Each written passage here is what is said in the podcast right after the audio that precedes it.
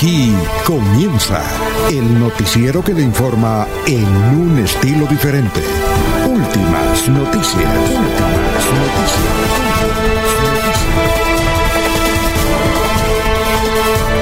La información analizada por los expertos, sin sesgos, explicada con detalles, sin tanta carreta. Últimas noticias por Radio Melodía, también por Facebook y YouTube Radio Melodía. Director Alfonso Pineda Chaparro.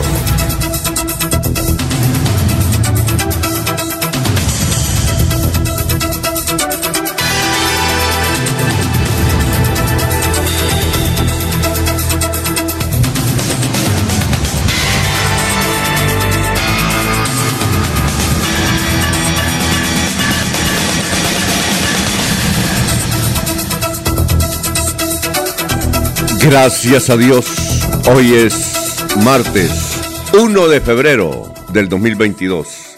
Nos abre el micrófono Arnulfo Otero Carreño para hablar por Radio Melodía 1080M. Estamos por Facebook Live, estamos por YouTube. Radio Melodía 1080M, melodía línea.com. Gracias por la sintonía, muy gentiles. Hoy empezamos un nuevo mes, el segundo del 2022. Hoy es el Día Mundial del Galgo. El galgo, un animal. Hoy es el Día Mundial del Galgo. Un día como hoy, en 1931, nació en Rusia Boris Yeltsin, que fue primer eh, fue jefe de Estado. Eh, nació en 1931. Un día como hoy, en 1932, fue fusilado en San Salvador, Salvador, eh, en Centroamérica, Agustín Farabundo Martí. De ahí nació un grupo guerrillero. Y luego el grupo guerrillero, un partido político, así se llama. Partido Agustín Farabundo Martí. Un día como hoy, en 1914, nació Armando Avilés, cantante de Puerto Rico, fundador de los Panchos. Ah, eh, los símbolos del bolero en el mundo. Bueno, son las 5 de la mañana, 5 minutos. Gracias a todos los que están con nosotros. Vamos a saludar a nuestra mesa virtual de Radio Melodía. Son las 5.5. Laurencio Gamba está en Últimas Noticias de Radio Melodía 1080 AM. Bueno, Laurencio, ¿cómo se encuentra? ¿Qué ha habido? Tenga usted muy, pero muy buenos días. Alfonso, muy buen día para usted, para el doctor Julio Enrique Avellaneda, para Eliezer Galvis y muy especialmente para Arnulfo Otero Carreño, que está en la parte digital y hace posible que este sonido, este audio llegue a ustedes, amables oyentes. La vacunación COVID y la bioseguridad es individual, pero apoya y beneficia a la comunidad, han dicho las autoridades departamentales. Por eso piden que se mantenga la vacunación en todos los 87 municipios de Santander y que además los alcaldes hagan cumplir todos los procesos de bioseguridad. Para esta tarde, un plan especial de seguridad por parte de la Policía, Tránsito y Fiscalía, por si gana Colombia, porque algunos saldrán a celebrar bastante. Los alcaldes deben apoyar a la comunidad campesina en el arreglo de vías, suministro de agua y abonos para sus cultivos, porque la ausencia de estos también está permitiendo que no se tengan adecuada producción en el campo. Por eso los altos costos en la producción agrícola, en el pescado, en la yuca, en el plátano y en todo se subió como consecuencia de estas situaciones al olvido que tienen los campesinos. El Comité Departamental de Gestión de Riesgo está ayudando a las comunidades que no tienen agua potable en el departamento de Santander. Es con presencia de carrotanques que están llevando agua a varios municipios. El concejal conservador de Piedecuesta, don Raimundo Duarte Díaz, pide la construcción de un doble carril para el pago del peaje en pescadero en virtud que se están presentando muchas dificultades en la movilidad para el ingreso al área metropolitana. 40 años después de la toma por la fuerza pública de Alto Nogales en el municipio de Bolívar Santander, que acabó con los directivos del M19, hoy Vicente López habla sobre este proceso donde fueron llevados, entre comillas, varios periodistas a estar unos días allá para conocer ese proceso hace 40 años. Y un intendente de la policía de Bucaramanga acompaña a los estudiantes del norte en una, en una actividad para buscar que los jóvenes que iniciaron clases cumplan adecuada, adecuadamente con todo. Aquí precisamente este informe. Soy el intendente Jorge Andrés Vargas Toscano, gestor de participación ciudadana de la estación de Policía Norte. En el barrio Villa Elena estamos haciendo un acompañamiento directo a la institución educativa de este barrio, ofreciéndole a nuestros estudiantes, a nuestros jóvenes, la oferta institucional en cuanto a prevención integral antidrogas, eh, evitar el consumo de sustancias estupefacientes, además de una campaña fuerte para prevenir eh, los hechos de intolerancia como son las riñas y los eventos que afectan directamente a la familia, la violencia intrafamiliar. Con nuestro trabajo mostramos a nuestros muchachos que el trabajo de la policía en los territorios da muestra de nuestro profesionalismo y de la cercanía que debemos. Estamos a su lado, estamos atendiendo sus requerimientos, les estamos mostrando que somos parte de la ciudadanía y que muchos de nosotros venimos de entornos inclusive eh, con afectaciones y que pues no es sino tener buena actitud, ganas y echar para adelante, ser solidarios, apoyarnos en el rol que desempeñemos en la sociedad, no importando si somos estudiantes, policías, profesionales. Muy bien, son las 5 de la mañana, 9 minutos. Eh, ya hay gente que nos está acompañando. Gustavo Pinilla, eh, don Ramiro Carvajal de Deportivos Carvajal, Aníbal Nava Delgado, gerente general de Radio Taxi Libres. Gracias por la sintonía. Igualmente, don Raimundo Duarte, gran dirigente cívico de hace muchos años ahí en el municipio de Piedecuesta, don Raimundo Duarte. Gracias también para eh, don Jairo Macías, igualmente Peligan, eh, Juvenal, eh, Juvenal Duarte también nos escucha en el barrio Provenza, Rigoberto en el municipio de Lebrija, gracias a, a Benjamín Gutiérrez, Juan José Rinconosma, Lino Mosquera, Jairo Alfonso Mantilla, Javier Rodríguez Díaz, gran periodista, Pedro Nilsson Amaya, ah, que está de candidato a la Cámara de Representantes. Pedro fue concejal de la ciudad de Bucaramanga. Igualmente un saludo para don Jorge Abel Flores, igualmente don Cleomés Bello, un saludo para Sofía Rueda, Bien, Pedrito Galvis, Paulito Monsalve, Nelson Zipagauta, en fin, para todos ellos. Y Eliezer, ¿cómo está? Tenga usted muy buenos días, son las 5 de la mañana, 11 minutos. Eliezer, vamos a ver si Eliezer. Hola, hola. Para todos los compañeros y para todos los oyentes que están con nosotros diariamente en esta emisión de noticias que comenzamos a las 5 de la mañana. Don Alfonso, con muy buen clima aquí en la ciudad de Medellín, iniciamos con 17 grados centígrados a esta hora. Tendremos una temperatura máxima de 29 en este día de fútbol y de esperanzas, de ilusiones con la selección Colombia. En el municipio del Socorro tenemos 17 grados centígrados, la máxima será de 30 en la capital de los comuneros. En el municipio de Málaga a esta hora 12 grados centígrados. La temperatura máxima de Málaga será de 24 grados. La ciudad de Barranca Bermeja registra en este instante 24 grados centígrados. La máxima de Barranca Bermeja será de 38 grados. La ciudad de San Gil nos muestra en este instante una temperatura de 18 grados centígrados la temperatura máxima de San Gil será de 30 grados. Continuando con este recorrido, eh, en el municipio de Vélez tenemos a esta hora 10 grados centígrados y la temperatura máxima será de 22 grados en Vélez. en la ciudad de Puerto Wilches. En este momento tenemos 22 grados centígrados. La temperatura máxima será de 37 grados. Hace bastante frío en Bogotá. Bogotá registra 5 grados centígrados. La temperatura máxima de Bogotá hoy será de 24 grados. Hacía días, hacía bastante tiempo que no teníamos un clima con esta temperatura en el amanecer de Bogotá. Y en la ciudad de Bucaramanga en este momento tenemos 19 grados centígrados. La temperatura máxima será de 27 en nuestra ciudad de Bucaramanga, don Alfonso. Bueno, muchas gracias. Son las 5 de la mañana, 13 minutos. Eh, Germán nos escucha desde eh, Cimitarra. Vamos a ver quién más. Gracias por la sintonía. Eh, a esta hora en Radio Melodía. Francisco Espinel, buenos días. En sintonía desde la comuna 16 de Bucaramanga. ¿Cuál será la comuna 16? ¿Ah? Don Laurencio, ¿usted sabe cuál es la comuna 16 o no? La comuna. Creo que la hacia Morro Rico. Ah, bueno, no. Ahí está Jorge también ya.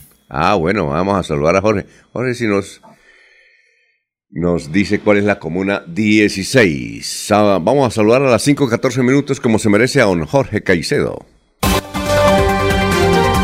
Jorge Caicedo está en Últimas Noticias de Radio Melodía 1080 AM. ¿Qué más, don Jorge? Cuéntemenos. Muy buenos días. Don Alfonso, muy buenos días. Como siempre, feliz de compartir con ustedes este espacio de últimas noticias y poder acompañar a todos los amigos de Radio Melodía en este mm, trigésimo segundo día del año y con mm, cifras que son noticia a esta hora en el departamento de Santander relacionadas con la COVID-19 Enero termina con eh, la cifra de 12 personas fallecidas por coronavirus en Santander y 1.013 nuevos casos de contagio por la COVID-19. En total, 271.375 casos desde que se inició la pandemia y de ellos 14.084 están activos, 248.507 personas se han recuperado y la cifra de fallecidos llega a 7.784. Me preguntaba con respecto a la comuna 16 de Bucaramanga. Esta es la que está comprendida en el sector del Lagos del Cacique. Ah, y allí pues se encuentran eh, varios barrios, eh, El Tejar, San Expedito, las urbanizaciones Santa Bárbara, Quinta del Cacique, Palmeras del Cacique, Alto del Cacique, Alto del Lago, otros, incluso la Universidad de Santander está allí dentro del área que comprende la Comuna 16. Ah, bueno, muchas gracias Jorge. Entonces a don Francisco Espinel, gracias por la sintonía de esos sectores. Desde Lagos del Cacique, Comuna 16. Efraín Gil Ordóñez, buenos días desde Valle de San José. Ah, bueno, Efraín Gil Ordóñez, desde Valle de San José. Eh, Gustavo Penilla Gómez dice, la Comuna 16 se encuentra, como dijo Jorge, formada por los barrios Lagos del Cacique, también incluye las urbanizaciones Santa Bárbara, Quinta del Cacique, Palmeras del Cacique, Arcos del Cacique, Altos del Lago y la sede de la Universidad de Santander. Esto es estrato 6. Bueno, son las 5 de la mañana, 16 minutos. Vamos a saludar a uno de los hinchas número uno de la Selección Colombia, al antropólogo y abogado Luis José Arevalo, que nos tiene el pensamiento de hoy. Luis José, lo escuchamos. Muy buenos días. Muy buenos días, estimados oyentes y periodistas del noticiero Últimas Noticias de Radio Melodía. Esta semana lo vamos a dedicar a los mantras. Y alguien nos preguntaba, ¿qué son? Son palabras o frases que buscan generar impacto espiritual y psicológico en la persona que los canta. Su propósito principal es alterar la conciencia, centrando los pensamientos y emociones para generar autocontrol. Y los tres del día de hoy son los siguientes gracias a la casa donde habito que me sirve de refugio y descanso, gracias a las oportunidades de trabajo, logros, éxitos y evolución que se abren delante de mí diariamente, y gracias a cada pago recibido, porque de esa manera honro mi nombre, honro mis compromisos y mi dinero se multiplica. Los mantras. Sí, recuerda, recordamos un, un meditador que, que uno de los mantras, el más popular, mmm, que uno hace, hace mmm, así permanentemente. Bien, 517, vamos con las noticias. Solucionado el problema de Unitransa, 200 unidades más eh, de 15 rutas en el área metropolitana. Unitransa cubre más o menos 15 rutas en el área metropolitana. Como decía Jorge, en materia de COVID, 12 personas murieron.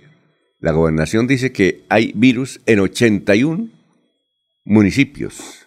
Hoy, dice, hoy amanecimos 1 de febrero, dice la gobernación de Santander, con el virus en 81 municipios. 2.000 familias en Bucaramanga están en riesgo por la erosión. Se inició la intervención de zonas traseras, como los patios de las viviendas, donde se ubicarán anclajes y otros elementos que permitirán fortalecer el, el terreno y mitigar el riesgo. Barrios como Nariño, todo ese sector, tienen peligro. Y son las 5 de la mañana, 18 minutos. Atención, el Consejo de Bucaramanga aprobó ayer el proyecto de acuerdo que extiende el plazo de descuento en el impuesto predial por pronto pago. El ponente Cristian Reyes, de Cambio Radical, este fue el que reemplazó a Uriel Ortiz. Uriel Ortiz que ahora eh, vive en Estados Unidos y es un líder de los Uber en Estados Unidos.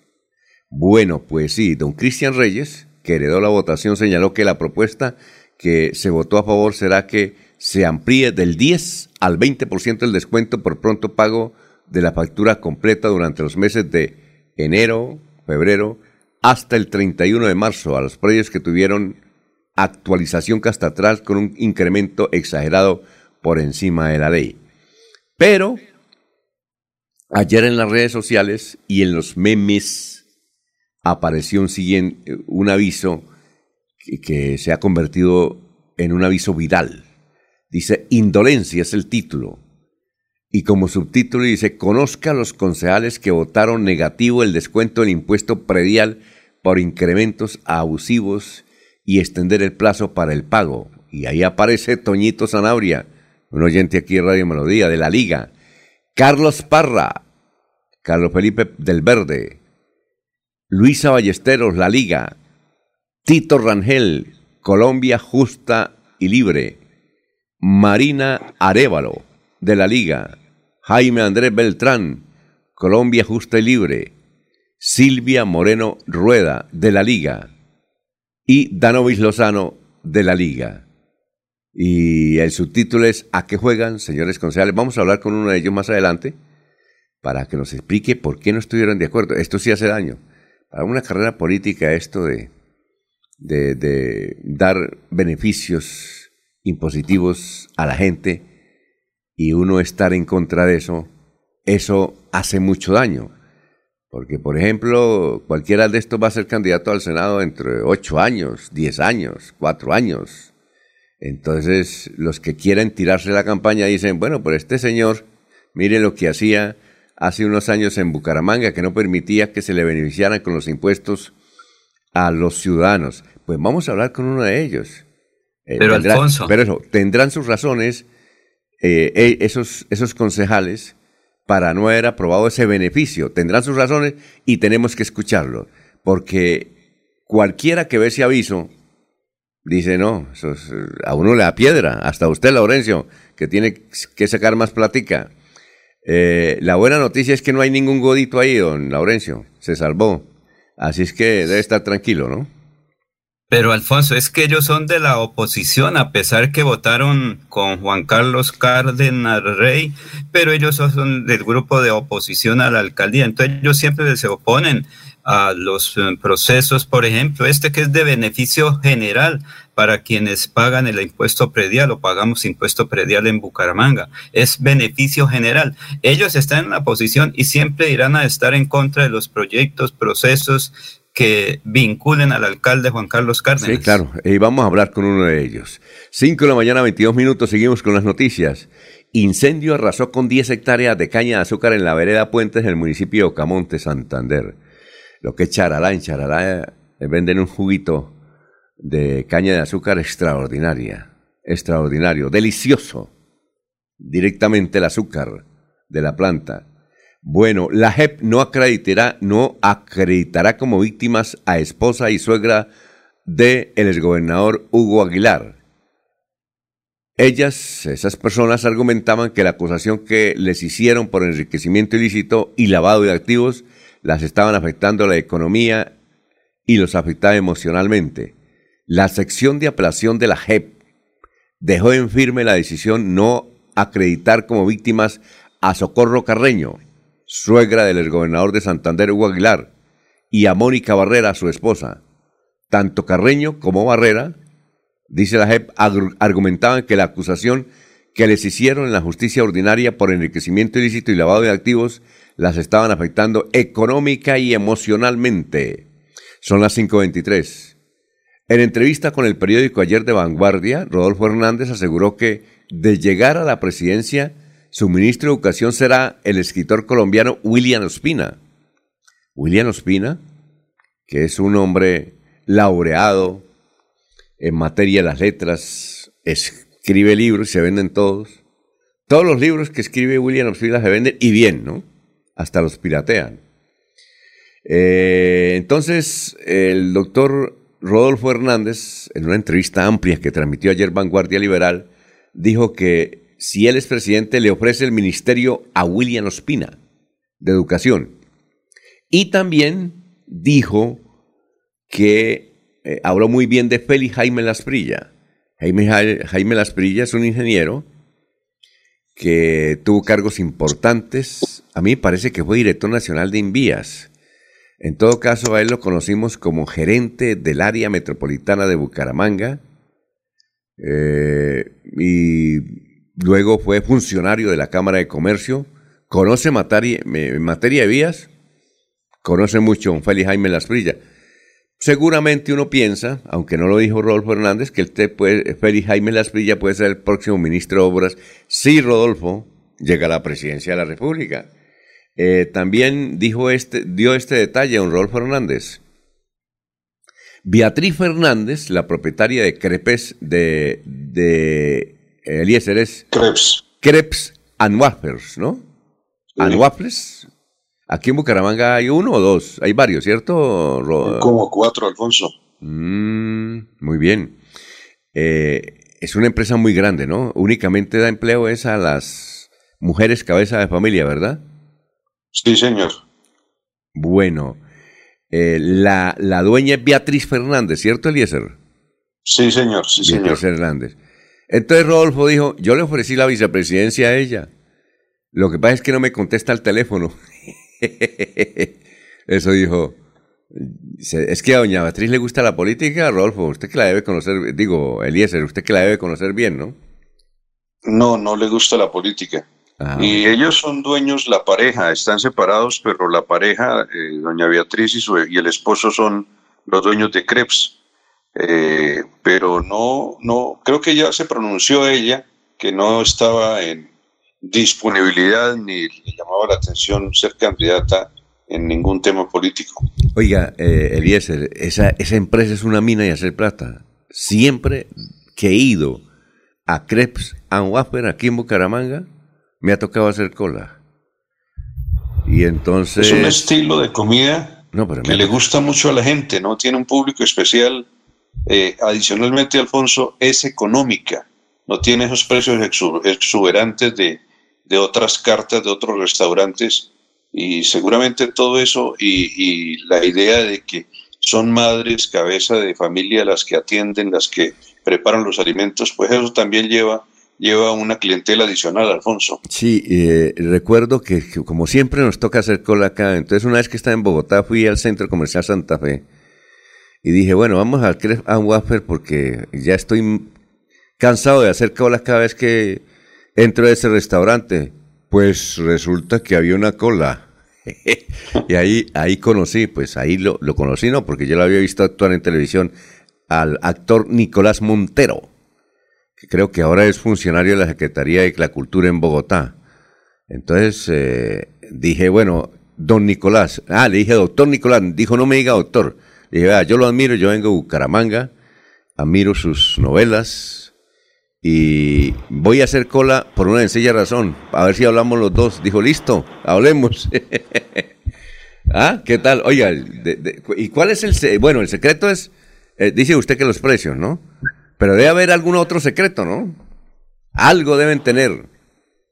Ya como Coca-Cola que tiene secreto. Es una comida, es una comida sencilla pero muy particular, es muy muy buena. Eh, hay unas salsas extraordinarias. No sé, tiene muchas cosas que motivan a la gente. Los helados de crepes son también deliciosos y también son económicos y son eh, caseros, son como de una, de una fabricación no tan industrial, Alfonso. Bueno, eh, eh, yo recuerdo que ellos empezaron, porque yo escuché la historia en YouTube, ellos eran estudiantes de una universidad en Bogotá, ¿no? Y comenzaron el emprendimiento de hace, ¿qué? Como 30 años, y empezaron poco a poco y mire a dónde van. Raro que ninguna multinacional les haya comprado o seguramente no han querido vender. Pero bonita labor hace. Crepes and Wafer. Bueno, son las 5.28 minutos. Vamos con otra noticia. Murió Dora Cadavid. Tenía 84 años. Usted, Eliezer, sabe que ella trabajó aquí eh, de locutora en Bucaramanga. Pues tenía como referencia, Alfonso, no sé si trabajó en Caracol o en Radio Bucaramanga. Trabajó en RCN. El, ah. pues, eh, pues en esa época estaba estudiando, pero en la década del 60 había una emisora que se llamaba Radio Santander, que quedaba ahí en la calle 33 con carrera 15, ahí en la plaza, eh, donde prácticamente empezaba la plaza, calle 33 con carrera 15. Ahí decía Radio Santander. Yo recuerdo que cuando pequeñito mi padre me traía a Bucaramanga y yo miraba Radio Santander. Pues ahí trabajaba Doña Dora Cadavite.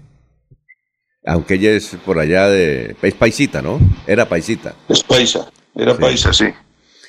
Eh, estuvo casada con José Luis Córdoba, quien falleció en 1993. Y se relata que desde el 2012 ella comenzó a deprimirse y a tener una enfermedad. ¿Y sabe por qué, es el que me parece lo más injusto? En, en el 2012, el programa La Red de Televisión dijo que su hijo Moisés, el hijo de Dora, Moisés, eh, y la esposa de Moisés, de Moisés habían estafado a una cantidad de gente en Barranquilla, cuando eso no era verdad. Y en el programa La Red de Caracol Televisión publicaron la noticia la señora Dora se enfermó. Desde esa época vino en una enorme depresión.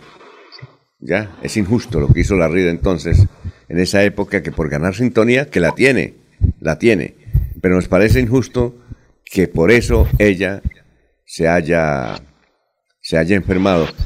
Y lo más injusto es que ella hayan dado esa noticia sin y, después se demostró que no tenía nada que ver con el asunto. Pues Moisés también se deprimió. Y Moisés, a raíz de eso, según indica la historia, fue tanta la depresión que le dio cáncer y murió. Imagínense la tragedia, ¿no, Eliezer? Desde esa época, ella estaba con problemas de salud provocados por la depresión. Murió a los 84 años. Yo recuerdo que uno de los papeles eh, estelares de ella fue en Betty la Fea. ¿No? Inesita. Inesita, exacto. Sí. Inesita. Pero me parece cruel. Eh, no sé si los que están ahora en la red estaban en el 2012, pero la historia cuenta eso. Entonces. Sí, y creo que por voluntad en los últimos años se refugió en un ancianato, ¿no? Sí, claro. Sí, claro. Sí. Pero pobrecita. Pero también eh, algo les quedará de culpa eterna a los señores de la red. Por especular. Sí. Por especular. La recordamos por ese papel de la, en Betty la Fea, pero fueron muchos los papeles eh, en los que siempre se destacó como una gran actriz colombiana, Alfonso. Muy bien. Bueno, son las 5.32. Desde hoy, Tisa eh, desaparece. Tisa es la que cobra las tarjetas de Metrolínea, la que da las tarjetas de Metrolínea. Ahora ese trabajo lo asume directamente esto Metrolínea. Y Tiza no es su filosofía, pero se parece mucho en cuanto a Crep and Waffles, porque la mayoría de trabajadores de Tiza son mujeres cabeza de familia. Creo que son como 100. Pero eh, la buena noticia es que el Ministerio del Trabajo dijo que ellas seguirán con el empleo a través de Metrolínea. Esa es la buena noticia. Vanguardia Liberal dice que un finquero de Barichara terminó herido y robado luego de un eh, luego que una mujer lo sedujo. Pues este finquero contrató todos los servicios de una dama, se la llevó para su finca y cuando se cumplió, como dicen, el ratico, pues eh, después de ese ratico llegaron los rateros y le desocuparon la finca, lo atracaron y se llevaron la plata. Dice la policía que la dama que, ella, que él contrató pues estaba aliada con los delincuentes. A nivel nacional, materia, eh, materia de COVID, 15.284 nuevos casos y 221 fallecidos. Va bajando la cifra, pero de los fallecidos disminuyen los contagios y por primera vez el número de muertes en el país, pero continúan por encima de los 200 diarios, concentradas en dos ciudades, Bogotá y Medellín. Pilas, ¿no, Eliezer? Pilas con el COVID. Claro que usted ya le dio, no, tiene, Ningún, no tiene ningún problema. Aquí estamos. De todas maneras, aquí estamos eh, protegidos con el tapabocas. No estamos asistiendo a lugares donde haya mucha concentración de público, pero estamos bien protegidos, yo creo, Alfonso. Bueno, vamos a hacer una pausa. Son las 5 de la mañana, 34 minutos. Tenemos aquí, a ver, más oyentes. Nos escriben. Eh, bueno. Gustavo Penilla, don Laurencio, la oposición de los concejales es el alcalde, no a la comunidad. William Flores Riátiga, buenos días amigos, melodía, saludos desde el barrio La Cumbre, gran sintonía por todo lo alto. Eh, de las cumbres nos enviaron unas fotos de un centro cultural que estaban construyendo y dejaron abandonado un elefante blanco. Eh, Gustavo Penilla dice, eh, William Ospina fue quien escribió una columna en El Espectador a favor de Rodolfo Hernández hace 15 días, ¿sí? y fue muy, muy comentada por los que rechazan la candidatura de Rodolfo Hernández como por quien aplauden a Rodolfo Hernández. Vamos a hacer una pausa, son las 5 de la mañana, 35 minutos.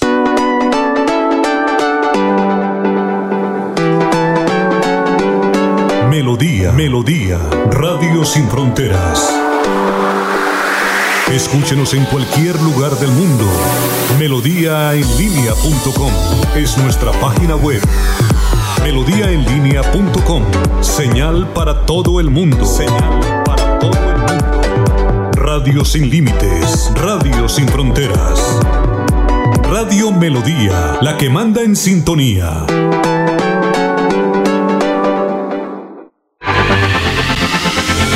La Feria Escolar Cajazán llegó recargada. Bono escolar, descuentos y promociones, grandes opciones de crédito, más de 120 parqueaderos y muchos beneficios más. Ven al supermercado Cajazán, Puerta del Sol y recarga a tus hijos para el nuevo año escolar. Aplican condiciones y restricciones. Promoción válida hasta febrero 28 del 2022. Vigilado Supersubsidio. Llegó recargada. Yo sé que es lo bueno.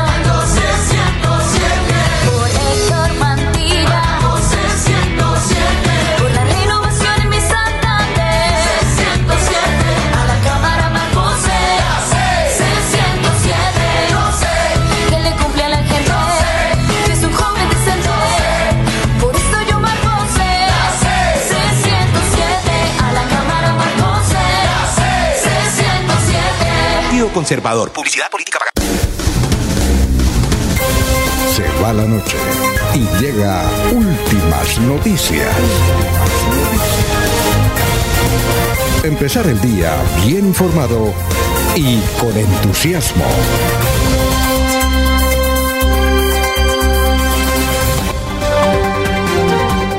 Ernesto Alvarado está en Últimas Noticias de Radio Melodía 1080 AM.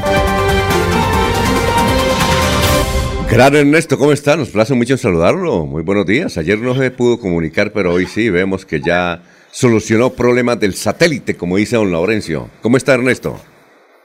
Alfonso, compañeros y oyentes, buenos días. Me complace mucho saludarlos. Un feliz año para todos. Espero que se esté funcionando bien. Ah, qué bueno. Extraordinario. Extraordinario. Ah, ¿Qué más? Muy bien.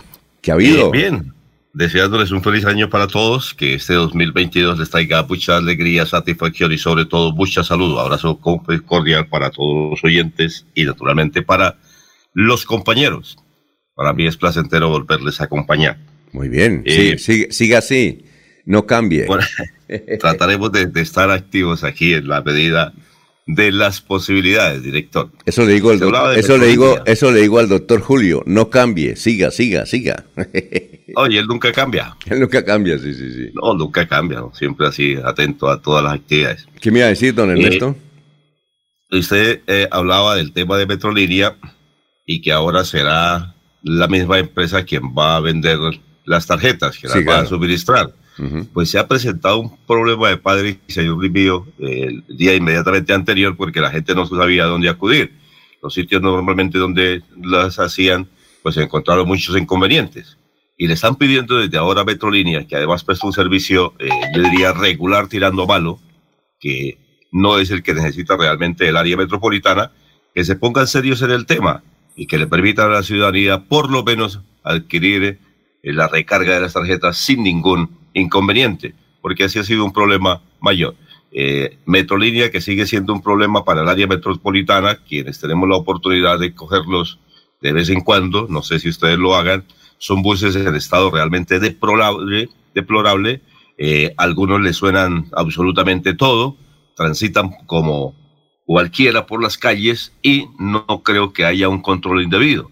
Estamos a punto de que las autoridades competentes a quien corresponda le pongan coto y cuidado al tema de Metrolínea, que tengan buses en buen estado, que cumplan con sus rutas, que tengan la posibilidad de gente de adquirir las tarjetas y las recargas necesarias. ¿Quién le pone cuidado al tema? Es el gran, la gran pregunta, Alfonso y compañeros. Sí, Ernesto, y deberían copiarle el sistema porque TISA siempre, pues, eh, a pesar de que eh, era la operadora que en materia de cobro tenía más rentabilidad en Colombia, que era el 13%, cuando en otras partes, como por ejemplo en Cali creo que está el 8%, eh, en Barranquilla creo que está el 7%, aquí ella tenía el 13%, imagínense, antes no volvieron ricos, bueno, o se volvieron ricos tal vez. Bien, no, eh, seguramente le fue muy bien y, eso pues no tiene problema, pero es que el servicio ha sido muy malo. No, por eso. el servicio para transportarse uno como para adquirir no, tarjetas, para recargar, eso está terrible. Y entiendo, terrible. y, entiendo, entiendo que esto, eh, las tarjetas eh, tienen problemas de recarga para comprarlas. Yo recuerdo hace como unos tres años que tenía que ir al Canal Tro y entonces alguien me dijo, mire, usted ni en carro particular ni en taxi llega primero, llega primero en Metrolínea porque es rapidillo. Y que, que que era para ir a comprar una tarjeta. En ninguna parte había. No, tremendo. Entonces me tocó subirme y pagarle a alguien que, que tenía tarjeta. Eh, me tocó así, aquí en la 15 con 36. Oye, Eliezer. cuando, eh, eh, cuando usted está, Alfonso, Eliezer, cuando usted está tomando una ruta entre Bucaramanga a Florida Blanca o Piedecuesta, eh, el único problema es esperar que pase el bus, que son por ahí 15 minutos, que son rutas realmente muy largas, extensas, no sé por qué. después de que se toma el bus sí es muy rápido, pero lo contrario es terrible. Usted esperar hasta media hora un bus, eso le da eh, dolor de cabeza al más paciente. Sí, y, en esa oportunidad sí, cuando tomé el Metrolínea fue rapidito, eso fue en, un instante que estuvimos allá en Florida Blanca. Pero Eliezer, eh, ¿usted ha, logrado utilizar los servicios eh, del sistema integrado que hay en Medellín o no? Claro que sí, Alfonso. Fundamentalmente nos movilizamos en, en el transporte público a través de, del metro como eje central. Sí eh, montamos en las cabinas de cable, podemos montar en cabinas de cable, podemos coger el trolley, que voy a ver si tengo esa experiencia hoy o mañana. Eh, lógicamente que quería comentarles es que en Bucaramanga el transporte eh, a través del Metrolínea es muy económico. Aquí no es tan económico, Alfonso, porque aquí usted tiene que pagar independiente del alimentador, ¿sí? En cambio allá si usted no se sale de la, de la estación, puede, puede tomar el alimentador y con el mismo tiquete que compró el alimentador, subirse al Metrolínea. Aquí todos los pagos son independientes. Le cobran el primer alimentador, le cobran eh, aparte el Metrolínea, eh, el, perdón, el, el tren, ¿sí? El metro y le cobran, si tiene, por ejemplo, que ir a un lugar un poco distante en Envigado o, en Itagüí, le cobran adicionalmente también en el otro alimentador el, otro tramo. O sea, más o menos un desplazamiento le sale a usted por eh, 8 mil pesos aproximadamente, Alfonso. Pero llega, ¿no? Pero, llega. y el servicio es muy bueno. Cada tres minutos, creo yo, no me equivoco, puede tomar el transporte. Ese es uno de los grandes problemas de Bucaramanga que dice, que dice Ernesto, es que esperar una media hora un bus, pues hace que la gente tome otra alternativa, Alfonso. Exacto. Y, creo que no hay tan, hace como unos tres o cuatro años que eh, estuvimos en Medellín y en ese tiempo no había tanto pirata. No sé si se sigue esa línea. Había piratas, pero no tanto como en Bucaramanga. No, yo estoy aquí residenciado en un sector popular de Medellín y debiera notar la presencia de los piratas. No me pasa lo que me pasa en Bucaramanga, que cada 10 segundos pasa o un moto, moto, moto o un vehículo particular ofreciéndome servicio para el sur o para el norte o, o para el centro de Bucaramanga. No sé si es que no existen o es que es muy poca la cantidad de transporte pirata, Alfonso. Sí, yo creo que es muy poca porque el servicio es muy bueno. Porque el servicio, aunque dice usted que no es tan barato, pero es muy, e, es excelente, es bueno. Entonces, ¿para qué necesitan los piratas? ¿Sí o no? Y, yo opinaría que el gran problema de la piratería en Bucaramanga y su área metropolitana ha sido Metrolínea. Por el servicio tan pésimo que presta. Ah, un servicio terrible, terrible, terrible. Es que impresionante. Una cosa es contarlo y otra cosa es vivirlo. Mire, le voy a contar esto. Eh, hasta el 2010, es un dato que todavía lo tengo eh, en la memoria, hasta el 2010, la única ciudad en Colombia donde no había mototaxismo era Bucaramanga. La única. La única. Empezó Metrolínea y se disparó el mototaxismo. Llegó Rodolfo Hernández y se triplicó el mototaxismo. Porque fue la única ciudad donde no había mototaxismo era en Bucaramanga, ¿verdad? Y Porque se hizo el pingo, ¿no? No, no, sí, pero, esos son los votos para la presidencia. Pero la culpa, la culpa, la culpa de, del moto, gran parte de la culpa del mototaxismo, de la piratería en Bucaramanga, es Metrolínea. Eso sí, ah, nadie puede decir lo contrario. Metrolínea, por el pésimo servicio. ¿Ya? Háganse usted, hagan esta operación. Háganse ustedes en la carrera 15 con calle cuarta, por ejemplo. Busquen un transporte legal Pasan taxis normales, legales, pero llenos. Pero sí pasan piratas. Pasan piratas. ¿Ya? Hagan, ese ejercicio ustedes a cualquier hora. Carrera 15 con, calle cuarta. Ya, una vez que fui a hacer una entrevista a, aquí a Trascolombia, cuando salí, pasaban carros, taxis, pero llenos. Y los piratas sí, bueno, y, y, la moto, moto, moto, eso sí pasaban. Pues, ¿qué me tocó hacer? Venirme en un carrito de esos modelo 80, eh, viejitos, pirata. ¿Qué más hacía yo, hermano? Háganla, hagan, hagan eso, hagan ese ejercicio. No es por Para poder salir de la cuarta, Alfonso. no, no, yo estaba, no, no, yo no estaba en la cuarta, yo estaba haciendo una entrevista en, en Por eso, por ese sector, ese sector. Se la estaba haciendo. pero el transporte es dificultoso. Se la estaba haciendo el doctor César Alberto Moreno que era gerente de Metrolínea. Le oí ese dato. Bueno, oiga, antes de ir a unos mensajes, don Ernesto, el, torneo de Villaconcha de fútbol empezó o va a empezar. ¿Cuándo es? El torneo de Villaconcha, que llega a su versión 19, iniciará el próximo domingo, con partidos que están programados por ahora 8, 10, 12 y 2 de la tarde. Así lo ha determinado la organización. El evento fue lanzado la semana anterior en em, la semana anterior. No.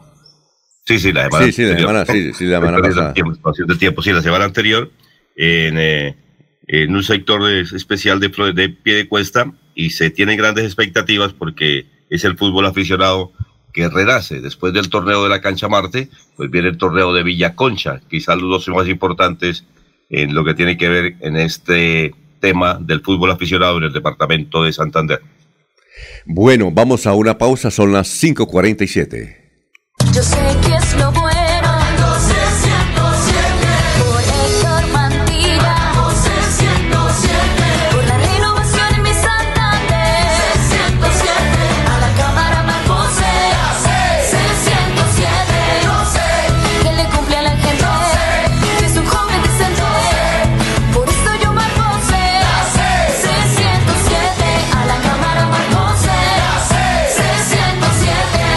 conservador. Publicidad política pagada.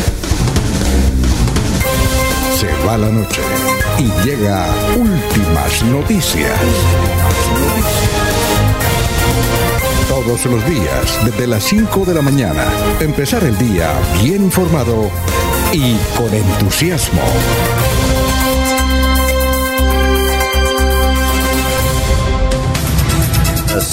Son las 5.48, a las 6.30 tendremos en directo a un concejal que votó en contra de los alivios de impuestos a los bumangueses. Bueno, oyentes, antes de ir con el historiador, Manuel José Mejía Reyes, muy buenos días desde Florida, William Flores Riátiga. Sí, señor, cerca al Colegio Gonzalo Jiménez Navas, construido en la administración del alcalde Ulises Balcázar, recursos de la gobernación de 4.500 millones de pesos en todo su, está en todo su abandono total, solo funciona una registraduría, según el estudio se debe moler, dice William Flores Riátiga. Tal vez se refiere a lo que comentamos aquí, que hay un elefante blanco eh, que es el Centro Cultural. ¿Usted lo conoce, Ernesto? El Centro Cultural allá que estaba abandonado en su construcción.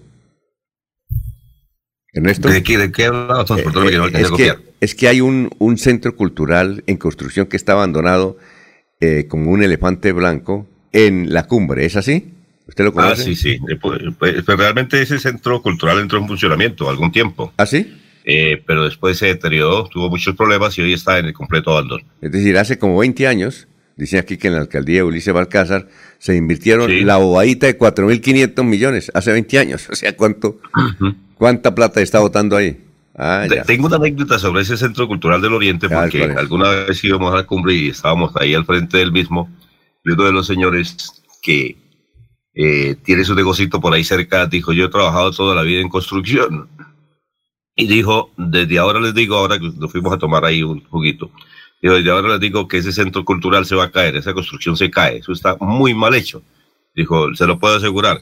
Después lo recordé, hombre, con eh, ese tema que se ha convertido en un verdadero elefante blanco y un problema también de seguridad en el sector del barrio La Cumbre. Ojalá, ojalá Dios que cuando vayan a votar el próximo 13 de marzo pasen por ahí y digan, bueno, ¿quiénes son los responsables? Y voten por los que son menos malos.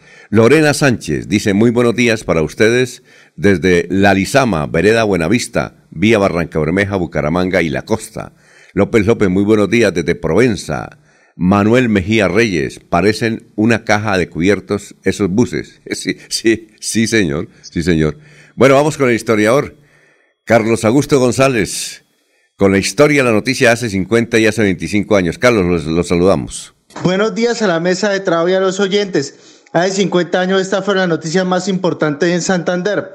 Nace la Universidad Autónoma de Bucaramanga al fusionarse las tres unidades de la Corporación Educativa e Instituto Caldas que la integran, el Bachillerato Clásico, la Facultad de Administración y Finanzas y la Facultad de Derecho. La nueva alma mater proyecta construir una ciudad universitaria en sus predios de la Avenida del Jardín. El gerente de la central hidroeléctrica del río Leorija, Hugo Serrano Gómez, anunció que la empresa tuvo un empréstito para la construcción de Termobarranca, la cual proyecta generar 66 mil kilovatios de electricidad y deberá entrar al servicio en 1974. Y hace 25 años fue noticia lo siguiente. El gobernador Mario Camacho Prada designó nuevo gerente de la licorera de Santander. El nombramiento recayó en Jorgin Pérez Cardoso. La alcaldía de Bucaramanga sancionaría la firma Coeli y Asociados si no culmina a tiempo la ampliación de la avenida González Valencia en el tramo comprendido entre la carrera 27 y la avenida La Rosita. Cordial saludo a todos. Siga usted, don Alfonso. Muchas gracias. Oye, recordamos esta de hace 50 años, don Carlos, y amigos oyentes. Uno de los fundadores de la Universidad Autónoma de Bucaramanga fue compañero nuestro aquí durante muchos años, Carlos Martínez Rojas. Él fue una eh, figura entre los fundadores, con don Armando Puyana, claro está, con don Alfonso Gómez Gómez de la Universidad Autónoma. Fue compañero, no fue compañero de, don Laurencio, ¿no? Eh, fue compañero de don Eliezer. Parte del Colegio Caldas que fue creado para el sector de libre pensamiento, entre comillas, liberales. Y de ahí, pues, él fue de los fundadores con el señor Armando Puyana y otros líderes que en ese momento eran de ideas de avanzada. Creo que estaban en unos grupos muy importantes y fue los creadores. Posteriormente se integra lo que es la Universidad Autónoma de Bucaramanga, donde don Carlos Martínez Rojas, él era mm, vocero de un sector muy importante y frecuentemente lo invitaban a reuniones. Siempre lo tenía presente el rector Alberto Montoya Puyana ahí a don Carlos Martínez Rojas. Que una, de las, una de las uno de los locutores de noticias más importantes que tuvo el país y además un gran escritor, don Carlos Martínez. Hacía unas prosas impresionantes. Su voz, fundador de emisoras. Él fundó una emisora que creo que llamó Radio Andina. Eh, luego eh, estuvo en Transmisora Apolo y fue gerente de Lemas de Colombia. Le, le seguíamos la historia porque admirábamos mucho esa carrera de Carlos Martínez Rojas, un gran locutor. Y estuvo en Bogotá, recuerden que fue director nacional de noticias de Todelar, si no estoy mal. Sí, claro, cuando Todelar era la que mandaba en noticias, ¿no? Ya, don Carlos Martínez, qué voz tremenda. Eh, yo le decía a usted, ¿cómo hace para cuidarse esa voz? Dijo, pues no fumando, no tomando eh, cosas heladas y haciendo ejercicios de voz. Don Carlos Martínez Rojas, toda una institución y, y nos agrada porque aquí estuvimos Aquí estuvimos trabajando con él, recibiendo sus orientaciones. Son las 5 de la mañana, 54 minutos.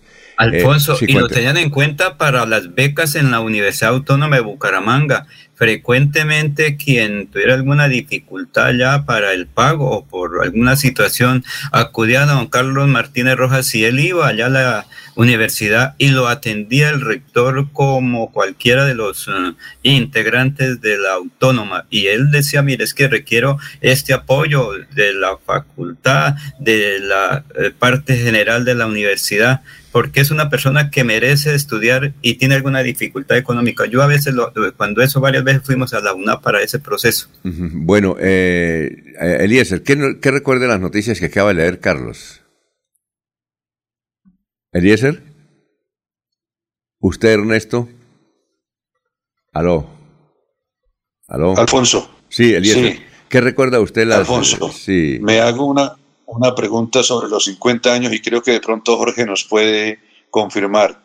¿Qué pasó con Termobarranca? ¿Fue, fue un, un proyecto simplemente, un anuncio político? ¿Existe, no existe? Porque ahí se hace referencia en los 50 años de la creación y la puesta en marcha eh, en futuros años de Termo Barranca, Jorge. Jorge.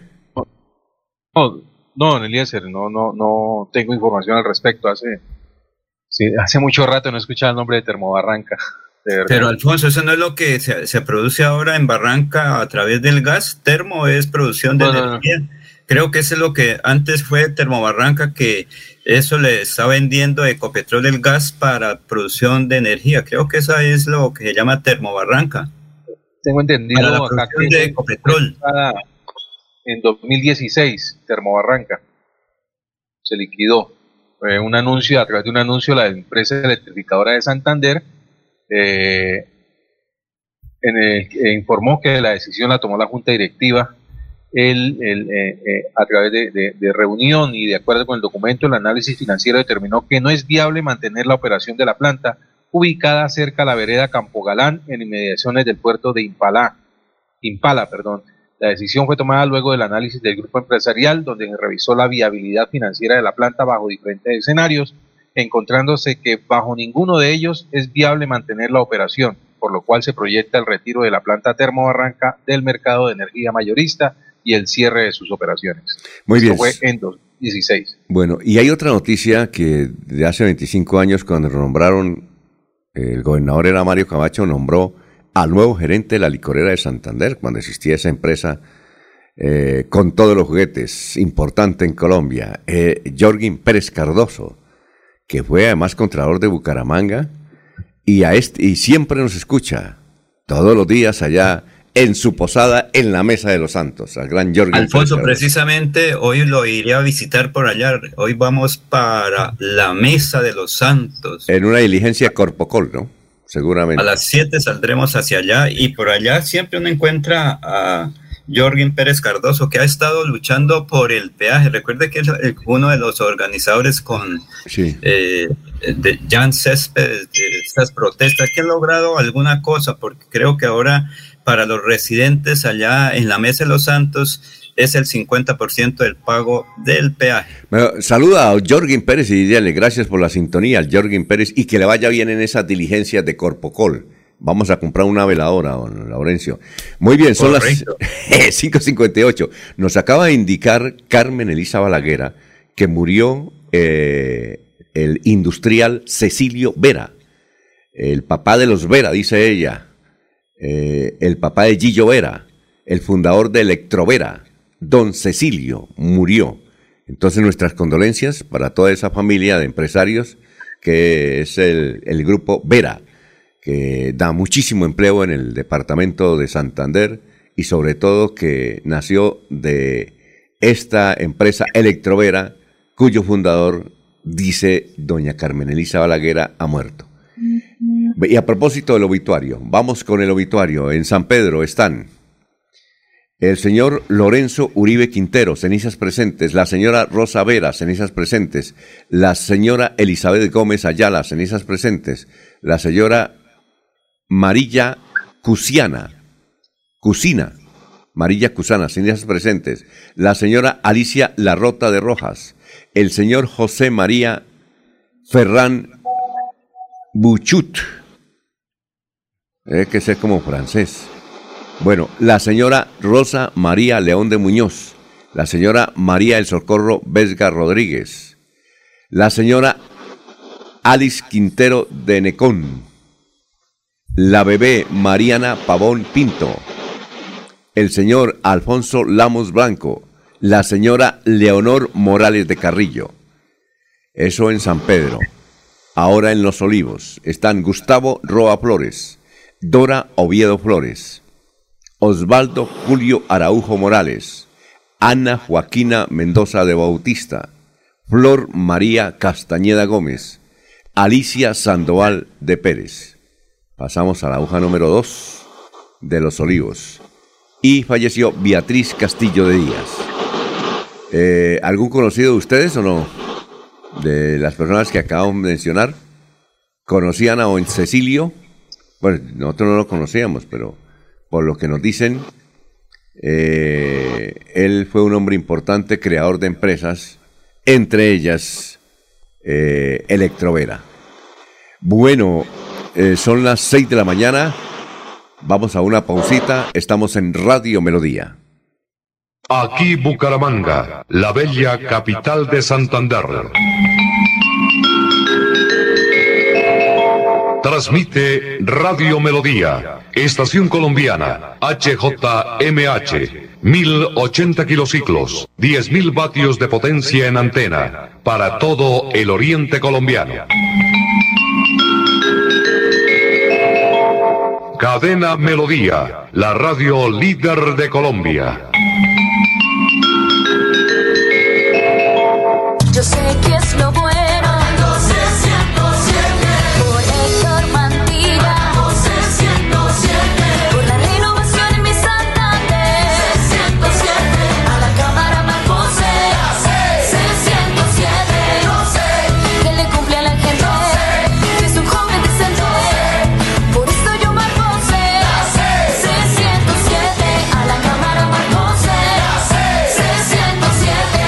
conservador. Publicidad política pagada.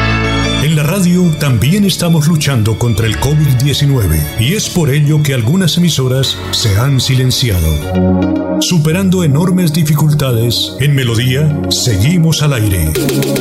Con el propósito de continuar acompañándoles como su medio preferido a la hora de la información y el entretenimiento, hemos encontrado como alternativa reducir horas de emisión. Escúchenos de lunes a viernes, de 5 de la mañana a 6 de la tarde, sábados de 6 de la mañana a 2 de la tarde, los domingos de 6 de la mañana a 12 del día. Melodía 1080 AM, en Facebook Radio Melodía Bucaramanga. Es un compromiso de todos lograr que muy pronto nuestro mundo sea mejor que antes. En Melodía seguiremos a su lado por siempre. Va la noche y llega últimas noticias. Empezar el día bien informado y con entusiasmo.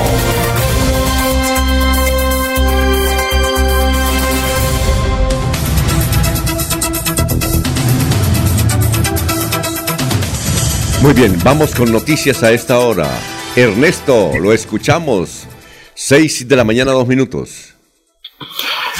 Alfonso, eh, nos preparamos hoy para celebrar otro partido de la selección Colombia. Esperamos de que hoy le logre ganar a Argentina, eh, porque de lo contrario no iremos a Qatar. Pero el tema que ha despertado simpatía en el territorio colombiano es el que ha manifestado eh, el actual alcalde de Cali, Jorge Iván Ospina, quien dice que al metropolitano van un montón de señoritos y candidatos sin votos. ¿Y ustedes creen que sea cierto? Que muchos de los candidatos se van a ver la selección Colombia al estadio metropolitano y que no van sino a tomarse fotos y a hacer guiño con la gente y nada de apoyar la selección. Dice el alcalde de Cali que muchos van es a sacar pecho nada más y que no apoyan la selección, que sería bueno que la selección jugara en la ciudad de Cali. Además critica a los miembros de la Federación Colombiana de Fútbol porque dice que eh, las entradas son muy costosas y solamente la pueden pagar los que tengan dinero. Ha sido muy criticado el alcalde de Cali por estas declaraciones, pero ha manifestado el mismo. El pueblo barranquillero y el pueblo de la costa debería estar tranquilo, no preocuparse, porque si esto fuera del pueblo, gritarían los 90 y hasta 120 minutos todo el tiempo. Cambio, los señoritos y los niños bonitos y los que van allá, que no tienen votos, que no son candidatos, que van a sacar pecho, no acompañan a la selección. ¿Cómo les quedó el ojo? Oiga, Ernesto, ayer escuché, o vi mejor, Winsport estaba cananeando, buscando CNN y me encontré con Winsport porque hay un periodista que se llama Carlos Zapata, muy joven, que está cubriendo desde Córdoba, Argentina. Bueno, no es tan joven, ¿no? ¿No? Ah, bueno, yo lo veo, lo veo muchacho. Tiene alguna que otra cana, pero lo veo muchacho. Ah, ya, ya. bueno, usted lo conoce, ¿no? Carlos Zapata. Él está en Córdoba cubriendo para Winsport todo lo relacionado con la selección Colombia y dio este detalle que a él y a todos nos parece curioso. Eh, don James Rodríguez no se está hablando como antes con todos los demás jugadores de la selección, no se habla. Digo, yo lo estudié durante muchas horas, tanto lo que podemos los periodistas de observar de las relaciones y nunca dirigió la palabra a, ni a Falcao como antes se hacía, que era eh, reuniones, inclusive jugaban naipe y todo eso, nada, ni siquiera saludo ni nada, y observó para su descreste que eh, la selección Colombia tiene dos buses allá que los movilizan eh, entre el sitio de entrenamiento y el sitio de alojamiento. Un bus son para todos los jugadores y otro bus para el cuerpo técnico y directivo y James no se ha subido en el bus de los jugadores, sino del cuerpo técnico y de los directivos. Entonces, eso detalle. No, le parece un detalle que si es cierto que no se hablan, va a ser muy difícil que hoy, eh, y uno entiende que hoy, que hoy vayan a jugar con una buena coordinación, uno entiende que a raíz de las derrotas de la elección, yo creo que se han eh, provocado situaciones como esta. ¿No le parece raro y curioso?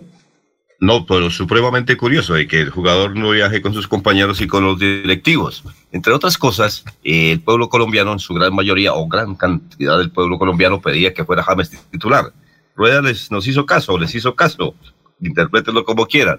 Puso a jugar a James y creo que no fue el partido de James contra Perú. Y entonces ahora le reprochamos a James. Bueno. Eh, le cuento de la eliminatoria. Mm, hoy se inicia en los partidos a las 3 de la tarde, juega Bolivia contra Chile. A las 6 de la tarde, Uruguay-Venezuela. A las 6 y 30, Argentina-Colombia. Y a las 7 y 30 jugarán Brasil-Paraguay. Y a las 9 de la noche, Perú-Ecuador. Eh, las posiciones de la eliminatoria están con Brasil, que tiene 36 puntos, seguido de Argentina 32. Creo que los dos tienen problemas. Ecuador con 24, Perú 20, Uruguay 19 y Colombia 17 y haciendo fuerza por clasificar. Muy bien, son las 6 y 7. Noticias a esta hora, don Jorge. Así es, don Alfonso, en noticias no tan gratas por el presunto delito de violencia intrafamiliar, un hombre que amenazó con dispararle con arma de fuego a su propia madre, al igual que a una de sus hermanas, fue enviado a la cárcel eh, un, un habitante del municipio de San Gil. Por solicitud de la fiscalía, un joven, un juez con función de control de garantías le dictó medida de aseguramiento en centro carcelario en contra de John Cristian Díaz Galvis. Según el ente investigador, en septiembre y noviembre de 2021, John amenazó en varias oportunidades con arma blanca a su progenitora y una de sus hermanas. Una vez fue capturado por integrantes del CTI y de la policía, eh, se conoció que el arma de fuego que utilizaba para amedrentar a sus seres queridos era un arma traumática. Bueno, son las seis de la mañana, ocho minutos, nos escribe Yolima. Hola, los escucho siempre. Es que quiero invitarlos hoy a las dos de la tarde que hemos convocado la marcha organizada por amigos de Juliet Álvarez, Recuerdan a ustedes que el 15 de enero fue asesinada y cuyo cuerpo fue escondido en una maleta y dejada tirado ahí cerca del Parque Bolívar. Pues bien, dice Yolima, la cita es hoy en la glorieta del Caballo Bolívar, ahí junto a la UIS. Eh, luego caminaremos eh, hasta la fiscalía para protestar porque la investigación está lenta. Debemos llevar camiseta blanca y globos morados será una marcha para reclamar justicia por el vil asesinato de Juliet Álvarez. Ah, bueno. Don Eliezer, noticias. Don Alfonso está en camino la suspensión de Diego Cadena. Eh, este abogado lo van a suspender de acuerdo a los planes de la justicia por tres años por falta grave. Eh, la comisión de disciplina falló ya en primera instancia por presión a testigo en el caso Uribe y el abogado apeló. La eh, Comisión Seccional de Disciplina Judicial de Bogotá tomó hace 15 días una decisión de fondo dentro de la investigación que le seguía a Diego Cadena, ex apoderado del expresidente Álvaro Uribe. La decisión que se maneja bajo reserva y que un medio nacional conoció en primicia se produce de manera paralela al proceso penal en contra de Cadena por presunto fraude procesal y soborno a testigos que lo llevaron de regreso a la detención domiciliaria en diciembre pasado. Ese mismo eh, medio que conoció de manera exclusiva el tema, eh, conoció que la Comisión Seccional Disciplinaria calificó como falta al ejercicio profesional a título de dolo el hecho de que Cadena hubiera presionado al testigo Juan Guillermo Monsalve para que supuestamente cambiara su declaración en el proceso contra el expresidente Álvaro Uribe. Entonces está en camino la suspensión de su tarjeta como abogado del el señor Diego Cadena. Muy bien, son las seis de la mañana, diez minutos. Eh, aquí nos escribe, nos mete un regaño Colombia dos así se llama el perfil, Colombia 2022, señor Freddy, dice no sea mentiroso, lo mínimo sería que se informara, no sea tan irresponsable, disque periodista, serio, lo tenía en otro concepto. Eh, y está bravo porque aquí mencionamos lo que escribe Sergio, eh, perdón, Rafael Serrano Prada, que dice, Ocho concejales de Bucaramanga, entre ellos los tres de la Liga Anticorrupción, rechazaron la ampliación de los plazos para el pago de los crecidos impuestos en la capital de Santander. ¿Será corrupción rechazar los alivios tributarios para los agobiados contribuyentes? Pues bien, este oyente dice que está bravo con lo que dijimos, que eso no es cierto. Eh, a este oyente, eh, que nos regaña. De esa forma, eh, le comento que le comentamos que a las seis y media vamos a entrevistar a uno de esos ocho concejales que, según la información que aparece en todos los medios, no solamente aquí, en el Frente, en Vanguardia, hasta en el tiempo aparece hoy, eh, dicen que en el Consejo se aprobó por 10 votos a favor que haya alivio de impuestos municipales en Bucaramanga hasta marzo y que ocho concejales, entre ellos los de la Liga, pues se opusieron. Entonces vamos a hablar eh, qué fue lo que ocurrió con uno de ellos. Tengo, ¿Ah? entendido, Alfonso, que, que los alivios tributarios no es para todos los usuarios, todos los dueños de predios, sino para quienes encontraron valorización o quienes desvalorizaron eh, en los últimos años. Y es ahí el meollo del asunto. Eh, sería muy bueno que ya usted dice que tendremos invitados sobre las 6 y 30 para que nos aclare el tema, porque algunos dicen que si fue así, que se aprobó para una parte de los predios y no para todos, eso podría tener problemas jurídicos a futuro. Habrá que escuchar las partes. Muy bien. Son las 6 de la mañana, 11 minutos. Don Laurencio, lo escuchamos. Estamos en Radio Melodía. Alfonso, educación en el municipio de Bolívar, sur de Santander, padre de familia, profesor y autoridades. Es que allí, como recordamos, se venía construyendo una importante eh, sede educativa para beneficiar a habitantes de la región. Pero escuchemos el siguiente informe desde la propia población de Bolívar, Santander.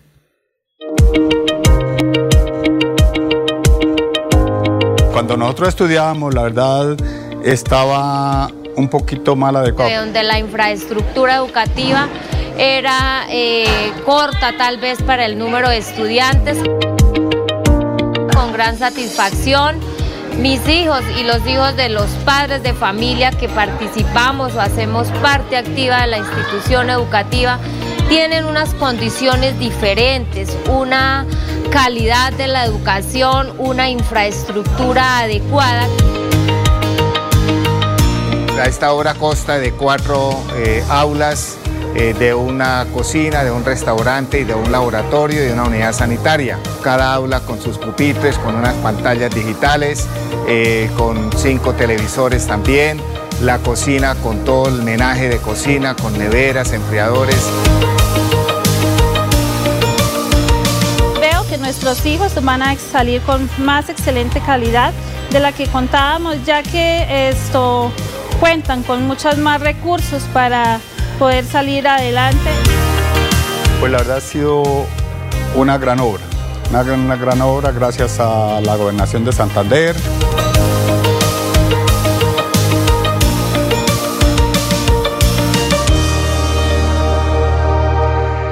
Bueno, son las 6 eh, de la mañana, 14 minutos. Eh, escribe eh, el veedor Rodrigo Llano Izaza es veedor nacional del Partido Liberal Colombiano. Él no es santanderiano, pero es como si fuera santanderiano, está casado con una santanderiana, viene mucho a la ciudad de Bucaramanga, toma mucho tinto acá. Pues dice don Rodrigo La Llano Izaza, veedor nacional del Partido Liberal Colombiano, lo siguiente.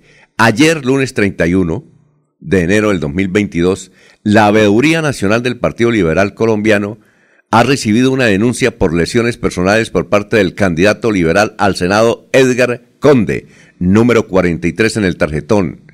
La dama agredida afirma que ha denunciado al aspirante político y su novia. En aras de la transparencia y de que conductas como esta no puedan permitirse por parte de ninguna persona, solicito respetuosamente al Honorable Consejo Nacional Electoral retirarle el aval a dicho ciudadano según la denunciante, los hechos ocurrieron el 27 de enero en el barrio Las Aguas de Bogotá. Adjunto hago llegar a ustedes el video con la denuncia pública contra el señor Edgar Conde, cordialmente. Ah, pues según eso, este sinvergüenza, que imagínense qué tal este tipo que llega al Senado, este sinvergüenza está casado y resulta que tiene novia y además es un agresor de las mujeres. ¿Qué tal? Ahí hay tres, como tres hechos eh, como para criticarlo y rechazarlo. Pues bien, por primera vez hace esto el Partido Liberal. Yo no había visto semejante afrenta del Partido Liberal contra este, por ahora, con lo que nos dice un sinvergüenza, Edgar Conde. Además, sí, está en el tarjetón para que no voten por este sujeto. Se llama Edgar Conde, número 43 en el tarjetón. Pilas con eso. Eh, dice don Rodrigo Llano y Sasa. Vamos a una pausa. Estamos en Radio Melodía. Son las 6 y 16 y saludando pues a don Carlos Gómez Santo. Dice, los escucho clarito desde Mogote, Santander. Bendiciones. Muy bien. Gracias, don Carlos. 6 y 17 ya. La radio es vida. La radio es optimismo y esperanza. La radio fue primero. La radio fue ayer, es hoy y será mañana. La radio, tu compañía de siempre. Somos la radio, somos la radio. Y hoy como siempre, entramos en tu casa porque somos parte de tu familia en esta lucha por la vida. Con Radio Melodía y últimas noticias, quédate en casa.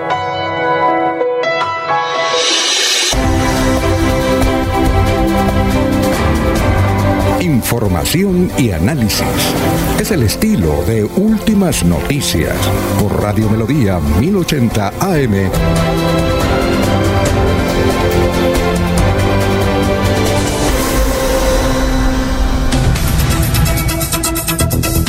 Nos escucha Orlando Chaparro, son las 6 de la mañana, 18 minutos. Oiga, Jorge, eh, ayer hubo a nivel nacional una polémica, y hay una polémica a nivel nacional, sobre una columna que escribió el doctor Bejarano en El Espectador, que nosotros no conocíamos, pero los empresarios dicen que sí es cierto, es que hay empresarios en Colombia que están haciendo contratos, todo tipo de contratos, pero colocan una cláusula que se llama cláusula Petro. Y es que, por ejemplo, yo lo contrato a usted como jefe de ventas, por decir algo, y le colocan esta... Pero si Gustavo Petro llega a la presidencia, tenemos que revisar el contrato, por ahí lo pasaron anoche por televisión, revisar el contrato o en su defecto cancelarlo. ¿Ya? ¿Qué tal? Eso ha causado eh, una gran controversia en Colombia porque los empresarios aceptaron que sí. Entrevistaron a distinguidos empresarios, no dirigentes gremiales, pero sí empresarios colombianos, donde les preguntaron si esa cláusula Petro se está aplicando en los contratos de servicio particular. Por ejemplo, otro contrato. La empresa tal eh, contrata los servicios de taxi para el traslado de personal durante eh, un año, pero le colocan la cláusula Petro es, si Gustavo Petro llega a la presidencia, el contrato será revisado o en su virtud terminado. ¿Cómo les parece? ¿Algún comentario sobre el particular, don Jorge, don Eliezer, don Ernesto, don Laurencio? A ver, ¿nadie se aventura? Por la elección de presidente, eh, ah, que algunos eh, eh, empresarios han manifestado que esto es así, que se están tomando decisiones más allá de, junio, de, más allá de la realización de la segunda vuelta presidencial y que dependiendo de los resultados de la misma, pues se podrían ejecutar algunos contratos, algunas eh, negociaciones que, proyectos de inversión que han contemplado estos empresarios, siempre y cuando pues defina quién sería el próximo presidente del país. Eh, puede ser que no le guste a los simpatizantes del señor Petro, sí, están en su derecho, pero también los, los privados, los inversionistas privados están en su derecho de cuidar su patrimonio, de cuidar su, de cuidar su inversión. Y cuando se propone un método de gobierno que no garantiza eh, la inversión eh, de capitales para poder precisamente generar desarrollo, que no se garantiza eh, una estabilidad económica, sino que al contrario genera temores, pues obviamente ellos están también en su derecho de, de cuidar esa, esa, esas, esas iniciativas y, sujetarla a ese tipo de condiciones. Al señor Bejarano no le gustó mucho, pero, pero ¿qué se le hace? Si eh, son dineros privados y la gente hace con su dinero lo que bien le parezca. Ayer escuchamos a un señor dice que esto fue copiado en Chile, porque, porque en Chile estaban haciendo lo mismo. Si Boris llega a la presidencia, Boris llega a la presidencia, entonces el contrato será revisado o en su virtud terminado. Pero allá le salió el tiro por la culata porque a pesar de eso ganó Boris.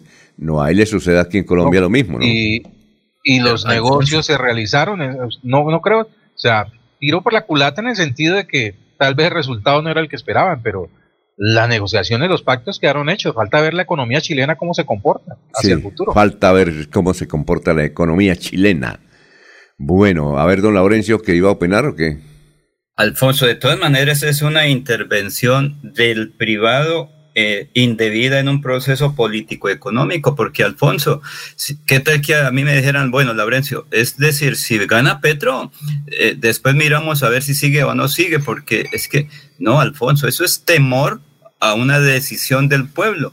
Si Petro llega a la presidencia, esto no va a cambiar mucho. Eso, la gente que se quiere ir del país se van. Por eso es que hay mucha petición de pasaportes, pero no va a pasar nada. Petro ya fue alcalde de Bogotá y ¿qué pudo hacer? No mucha cosa, porque ahí tenía el consejo. Además, será el pueblo colombiano el que decide para cambiar todo en Colombia tiene que tener mayorías en el Congreso, porque todo proceso va por el Congreso. Entonces, eso es temor y yo creo que más bien ese es un proceso indebido de intervención del sector económico político en la vida política del país. Es como que tienen que votar no con Petro, sino por los demás. Alguien que me dijo, oiga, revisando la nómina de mis empleados, 20 de los 500 que tengo van a votar con Petro. Yo les dije, pues ustedes son los que votan con cédula en mano y tranquilos, sigan trabajando porque yo no puedo decirles que tienen que votar por esto o lo otro. Dijo, yo soy de libre pensamiento, me parece fabuloso que ustedes voten por Petro. Al fin y al cabo, ¿quién obliga al ciudadano si frente al tarjetón cada uno toma su propia decisión? El resultado fue el domingo en en el municipio de Cimitarra, donde las mayorías decían que ganaba otro y el resultado fue otro. Entonces, ah, eso es una Sin embargo, Alfonso. Sí, Ernesto. Sin embargo, eh, algunos empresarios no están haciendo cláusulas porque seguramente no quieren meterse en problemas. Pero algunos de ellos, y que tenemos cercanía, que nos han contado hablando sobre el tema, es que eh, están buscando negocios fuera del territorio colombiano, mirando la posibilidad que de acuerdo al resultado de las elecciones se irían, eh, desaparecerían del país. Y en ese orden de ideas, que se vayan del país, pues acabarían las empresas. Creo que el tema está caminando fuertemente. Algunos no hacen cláusulas, no hacen contratos, pero sí están pensando en invertir en otros países y eh, dejar el territorio colombiano. Don Eliezer quiere apuntar algo mientras vamos con otro tema. Son las 6 de la mañana, 24 minutos. Don Alfonso, la gente hace rato está yendo del país sin que Petro haya sido presidente. Entonces puede haber otra causa para que la gente en desbandada esté muy pensativa.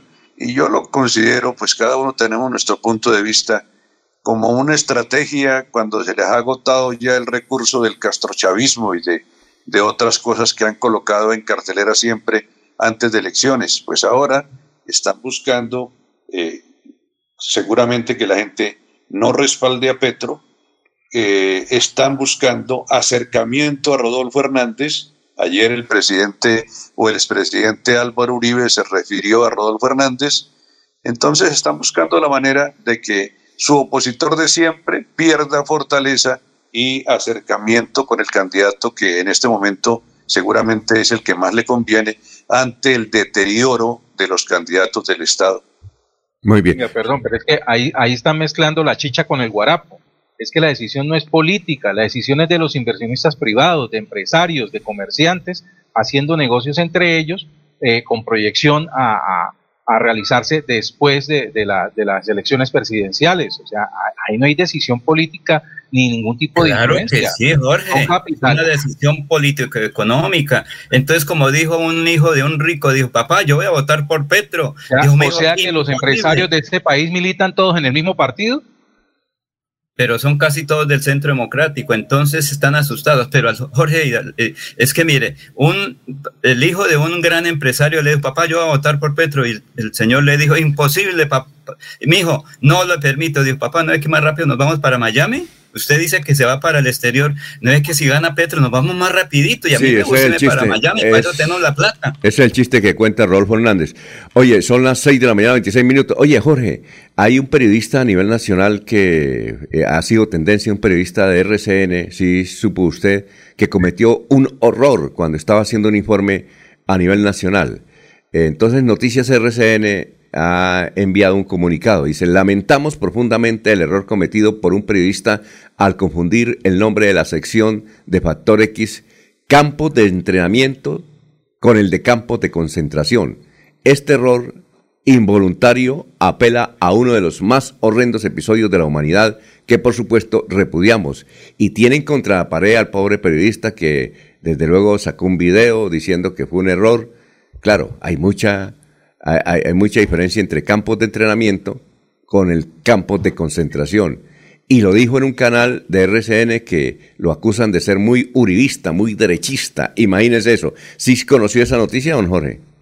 Sí, Alfonso, conocí el, el, trino, el tuit de, la comunicación de que despidió RCN para aclarar al respecto. Llama la atención es que en este momento el, el, espacio de, de, del programa del Factor X se encuentra todavía en etapa de, preproducción. O sea, lo, que estamos viendo al aire son, son eh, eh, eh, ¿cómo es? espacios ya producidos. Y pues, sorprende es que un error pues haya pasado por tantos filtros, por tantos canales para finalmente salir al aire. Entonces, no, no podría decir que si fue adrede el error o fue algo esporádico, porque, porque si hubiera sido en una emisión en directo, pues valga la pena, sí, se confundieron los términos, pero con, eh, todavía está, lo que estamos viendo en la producción es, ya fue grabado, entonces no entiendo cómo pudo haber pasado por tanto Oiga, sí. y no se corrigió a tiempo. Oye, sí, o será que es, será que es para hacerle publicidad a Factor X, pero una publicidad dura, ¿no?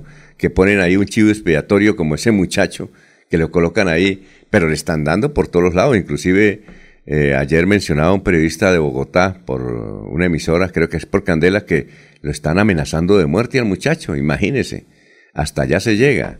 Entonces, que recuerde que en, ese país se amenaza por cualquier cosa. ¿Cuántos insultos no recibió usted por referirse a la, a la, vitrina de trofeos de un equipo de fútbol? Ah, sí, claro, sí. Yo, yo, yo me puse de chistoso en el Twitter y me, lanzaron hasta tomates. Oye, eh, pero esto nos recuerda una anécdota. Yo recuerdo en Caracol, cuando estábamos ahí un domingo, hubo un incendio aquí, cuando eso era Almacenes Ley, aquí en las 15 con 36 hubo un incendio. Y una periodista de farándula dijo, oiga, le colaboro con un informe. Dije, listo, adelante. Ella también cuenta esa anécdota. No oí el nombre porque, para no molestar pero esa periodista llegó y dijo, sí, ya estamos aquí en el incendio, esto se está quemando, pero afortunadamente ya viene un carro bomba, ya viene un carro bomba para acá, imagínense, ya va a llegar, y entonces, claro, a nivel nacional, don Yamida Mac que estaba ahí también ese día, ese domingo, eh, entró al aire y dijo, y comenzó a, a echar chiste, bueno, ¿y ya llegó el carro bomba? Hay que entrevistar al que lleva el carro bomba. Imagínense, esa anécdota. Bueno, son las, las 6 de la mañana, 29 minutos. 6 y 29, estamos en yo radio. Creo, yo creo que eso fue hecho a propósito, Alfonso. ¿De qué? ¿Lo de Carroba? no. Sí, sí, el tema, me parece que, que quizás el error lo aprovecharon para promocionar un programa de televisión de RCN. Ah, usted dice lo de... no dice lo de Carrombas y no lo de Factor X, ¿sí? No, sí, sí. sí volviendo con el tema del periodista a quien todo el mundo le está cayendo encima. Yo pienso que, que lo hicieron a propósito para mirar eh, cómo se reaccionaba eh, ante el público. Oye, pero muy cruel, ¿no? Es cierto, con tantos filtros que hay eh, en estos temas y en estas empresas, imposible que se les haya ido. Pero Creo que fue una forma de promocionar el programa. Pero muy cruel, ¿no? Tremendamente pues cruel eso. Pues recuerde, recuerde el personaje, el personaje que dijo que era gran admirador del filósofo alemán Hitler. Ah, pero eso sí fue que eh, le causó eh, una ¿qué, le causó? Una, laguna mental. Una laguna mental, sí. Una ¿Y el periodista qué le pudo pasar? Preocupante. No, el periodista sí yo creo que se prestó para eso. Y se prestó para eso porque, como dice Jorge, eso está grabado. Claro. Entonces me parece que, pero está mal. Está mal. Lo otro no está grabado, pero sí es preocupante. Ajá.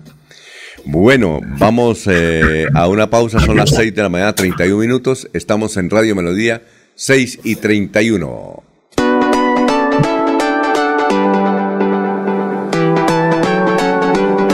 Melodía, Melodía, Radio Sin Fronteras. Escúchenos en cualquier lugar del mundo. Melodíaenlínea.com es nuestra página web. Melodíaenlínea.com. Señal para todo el mundo. Señal para todo el mundo. Radio sin límites. Radio sin fronteras. Radio Melodía, la que manda en sintonía.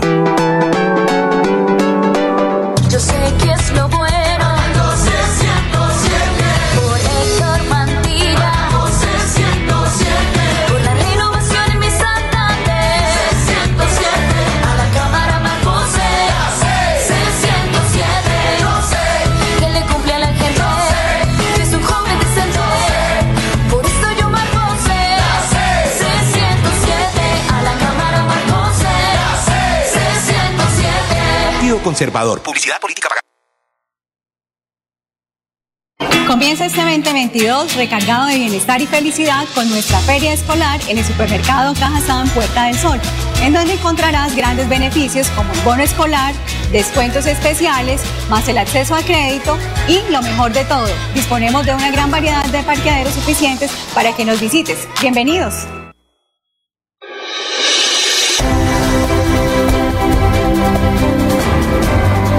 Información y análisis.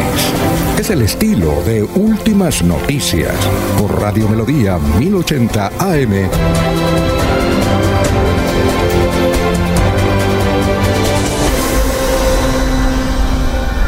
Muy bien, son las 6 de la mañana, 33 minutos. Gracias a Carlos Felipe Parra, concejal de eh, Alianza Verde en el Consejo de Bucaramanga. Eh, vamos a saludarlo, vamos a ver cómo está el sonido. Carlos, muy buenos días. Carlos, eh, abre el micrófono, Carlos. Carlos, abre el micrófono. Ya está abierto. Ah, ya, listo, perfecto, ahora sí. Eh, Carlos, muy buenos días, ¿cómo se encuentra? Buenos días, bien, bien, aquí ya listo para salir a la calle.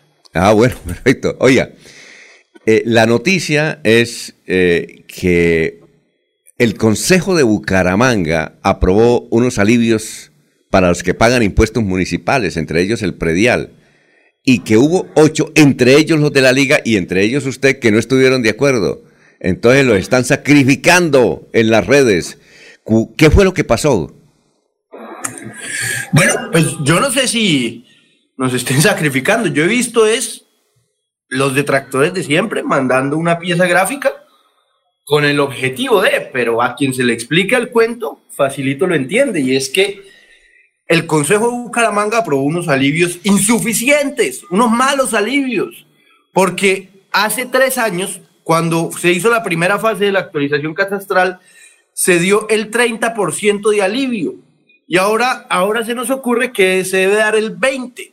Pero es que en derecho tributario existe el principio de equidad tributaria con el cual la persona que recibe hoy el 20 por la actualización de hoy puede decir, Oiga, pero es que hace tres años a quienes estuvieron en la fase 1 les dieron el 30. O sea, el argumento que nosotros exponíamos. En consecuencia, si una persona hoy le dan el 20, pues está siendo inequitativo con la persona y está mal diseñado ese alivio. Entonces, lo que yo vengo diciendo es es un dulce envenenado, porque por un lado, el error no solamente es en la actualización, porque se está ignorando gran parte del problema, el error es que el Consejo subió las tarifas respecto del año pasado. El año pasado se cobraba 0.25 menos. Este año se cobra 0.25 más. Y si usted paga dos puntos de predial, dos por mil de su impuesto predial, ahora ya no va a pagar dos, sino que va a pagar 2.25. Y eso es el 12% más. Así su inmueble sigue intacto de valor comercial. Eso el Consejo trata de ignorarlo diciendo que le bajaron a la sobretasa ambiental, y eso es cierto, le bajaron a la sobretasa ambiental, pero hace un año. Pero si usted mira su impuesto respecto al año pasado, le subió. Entonces, pues nosotros, en nuestro rol de independencia, pues dijimos, no, no validamos esta eh, insuficiencia y este mal diseño de tributario y esta muy mala planeación tributaria, y por eso votamos negativo al alivio del 20 contraproponiendo el alivio del 30, con la propuesta ahí sentada en la mesa. Entonces la noticia no debería ser que unos personajes votaron negativo al alivio del 20, debería ser que 11 personajes negaron el alivio del 30 y que la alcaldía negó el alivio del 30, esa es la noticia. Alfonso. Pues, como, todo, depende cómo lo cuenten, pues eh, yo entiendo, pero le voy a pedir un favor, Alfonso, aprovechando que estoy acá. Eh, también que me deje hablar de un asunto muy importante, el asunto de la finca y la restitución de tierras, que yo vi que quería se dijeron un montón de cosas que no son necesariamente ciertas acá de, de ese asunto. Entonces, claro, claro, Carlos, eh, con mucho gusto. Ya, ya, ya, le vamos a preguntar, Carlos, que también queríamos hablar sobre ese tema con usted, pero, pero sigamos para aclarar eh, suficientemente, porque es que, Carlos, entienda una cosa. Cuando eh, a uno le presentan eso, y mucha gente no investiga, y son muchos, muchos, ¿ya? Eh, empezando por otros periodistas, que dimos la noticia literal. Consejo de Bucaramanga eh, aprobó alivios. ¿Quiénes se opusieron? Estos señores, pero no sabíamos por qué se opusieron. ¿Ustedes no pensaron, Carlos, por la forma que iba, eh, esto iba a calar, alguien no paró y dijo, oiga, seguramente nos van a sacrificar porque nosotros estamos de acuerdo, es que sea el 30 y no el 20. Y por eso no lo aprobamos. Que ustedes iban a tener, y lo, venga, y, lo, y venga, Carlos, y lo van a seguir sacrificando, porque cuando usted sea candidato al Senado o a la Cámara, alguien va a tener esta historia por ahí y dice, oiga, usted van a elegir candidato al Senado a este tipo que, que no nos halló en los impuestos. No, yo creo que está bien, digamos, que las votaciones sean objeto de, digamos, de indagación pública. Está bien. Pero, pues, varias cosas. En primer lugar, la medida fue aprobada. En segundo lugar, la medida a la cual nosotros nos opusimos fue por insuficiente. Entonces, cada, cada persona que me ha preguntado y cada persona que le he explicado dice, ah, no, pues claro, súper razonable. Y peor va a ser cuando una acción jurídica prospere por inequidad tributaria. No es justo, Alfonso, que una persona por ejemplo, que ahora pongamos dos casos, porque el alivio del 20 solo le aplica a quienes se les actualizó. Pero si a usted le subió el impuesto predial de manera estrepitosa sin que le haya cambiado la actualización porque le cambiaron la tarifa, ¿está bien? ¿Está mal? Entonces lo que nosotros estamos abogando es por una justicia tributaria en esta ciudad. Entonces, nada, pues es una noticia descontextualizada y para eso pues se aclara, eso no tiene lío. Digamos, lo que importa en en plata blanca es la verdad y pues la verdad es que este alivio quedó muy mal diseñado. Bueno, don Laurencio, sí, Laurencio, 6 y 39. Pero, concejal, es decir que el alcalde tenía la obligación, si no es del acuerdo de ustedes, presentar el 30% de descuento, porque es que de todas maneras un presupuesto está basado en algo real, no en posibilidades del 30%. El alcalde y su equipo económico dijeron, toca hasta el 20% porque no se puede más porque se desbalancea el presupuesto. Eso no es lo que está ocurriendo, que ustedes dicen, eso es populismo. eso es populismo. Es buena su pregunta, Laurencio, porque, digamos, nos permite tener un debate sobre cuál es el límite. Y en primer lugar, el límite financiero lo establece un documento, digamos, la proyección del impacto fiscal. ¿Cuál va a ser el impacto fiscal del 20 o el 30? Y eso se basa a su vez en las estimaciones presupuestales. Lo que hizo la alcaldía fue tomar un rubro que es cuentas por cobrar y decir que con cuentas por cobrar se podía reponer el 20, pero no el 30. Y cuentas por cobrar es un rubro mucho más grande que el 20 y que el 30%, mucho más grande, por un lado. Por el otro, nosotros dimos el debate además técnico sobre la posibilidad financiera de otorgar estos eh, beneficios. Y la concejal Marina Arevalo, digamos, dimos las distintas facetas del debate. Mi especialidad, por mi característica de ser abogado, fue el debate jurídico sobre el principio de equidad tributaria. Y eso, no, Laurencio, no se llama populismo, eso se llama justicia tributaria de acuerdo a la ley. Es que si ahorita nuestros abogados ya están trabajando en eso, si ahorita alguien interpone una acción diciendo, oiga, es que a esta persona hace tres años le otorgaron el 30 y a mí me aumentaron conforme la actualización me otorgaron el 20, eso no es equitativo y en consecuencia pues no está bien diseñado. Entonces, esto no es una propuesta ahí, otorguemos el 50 porque el 50 es más chévere. No, es una propuesta fundamentada en argumentos técnicos y jurídicos y en especial también en la realidad económica de la ciudad, en donde en un contexto fuera de la pandemia se otorgó más que en un contexto propio de la afectación de la pandemia, con el agravante que aumentaron las tarifas. Eso tiene que ser muy claro. Aumentaron las tarifas por una decisión mayoritaria del Consejo. Entonces, yo lo que haría es que llamaría un Rodolfo que actualizó con el exalcalde anterior? No, una decisión del Consejo de Bucaramanga. El impuesto predial, Laurencio, depende de dos factores. Valor, avalúo catastral y tarifa. Rodolfo, por mandato legal, tuvo que hacer la actualización catastral que, entiendo, tiene muchos errores también. Pero el Consejo anterior lo que hizo fue aumentar la tarifa en 0.25. También redujo la sobretasa ambiental y eso que redujo en sobretasa ambiental lo pasó a la tarifa. Pero si usted es un ciudadano y mira su recibo y mira el recibo del año pasado, va a ver que este recibo le aumentó 0.25 puntos. Sin que, espero, no, sé si estoy siendo muy complejo, pero sin que le haya cambiado el avalúo catastral. ¿Me explico? Entonces, pues eso es una decisión inconveniente. y Pero por es eso muy los- técnico, el Sí. pueblo no le entiende con esa No, no, sí, claro. técnica. Porque, sí. Carlos, Carlos, Bueno, pero tengo que, tengo que decir cómo es la norma. Ah, entonces lo voy a tratar de explicar más claro. Usted para pagar el impuesto predial, dice, ¿cuánto vale su casa? Vale 100 millones de pesos. Ah, bueno, usted tiene que pagar el 2 por mil de lo que vale su casa. Eso era en el 2020. En el 2021, ah, bueno, usted tiene que pagar el 2.25 por mil de lo que vale su casa. O sea, usted va a tener que pagar 250 mil pesos. Antes, 225 mil pesos. Antes, 200 mil. Sin que haya cambiado el valor de su casa. ¿Me explico? Eso fue lo que aprobó el Consejo. Ah, bueno, perfecto. ¿Hay alguna otra pregunta relacionada con el tema? Porque vamos a hablar de tierras. Bueno, eh, 6 y 43. Eh, Carlos, eh, seguramente usted se refiere a la entrevista que le hicimos acá a Oscar Villamizar sobre por qué él no ha entregado la finca que un fallo de un juzgado en Cúcuta le ordenó entregar como restitución esa finca que ellos compraron hace como más de 20 años. ¿Era, ¿Es sobre ese tema? Sí. Ah, bueno, lo escuchamos. Pues yo vi, eh, Alfonso, que ustedes dejaron pasar muchas cosas, digamos, de plano que, que son mentiras. En primer lugar, dice Oscar, yo no despojé a nadie de la tierra porque yo tenía 12 años. Es que nadie está acusando a ellos que fueron un grupo, que ellos sacaron a la gente de la tierra. A la gente la sacó un grupo armado, ¿sí? Y ese no es el problema. Nadie está acusando de que ellos sacaron con armas a la gente de la tierra.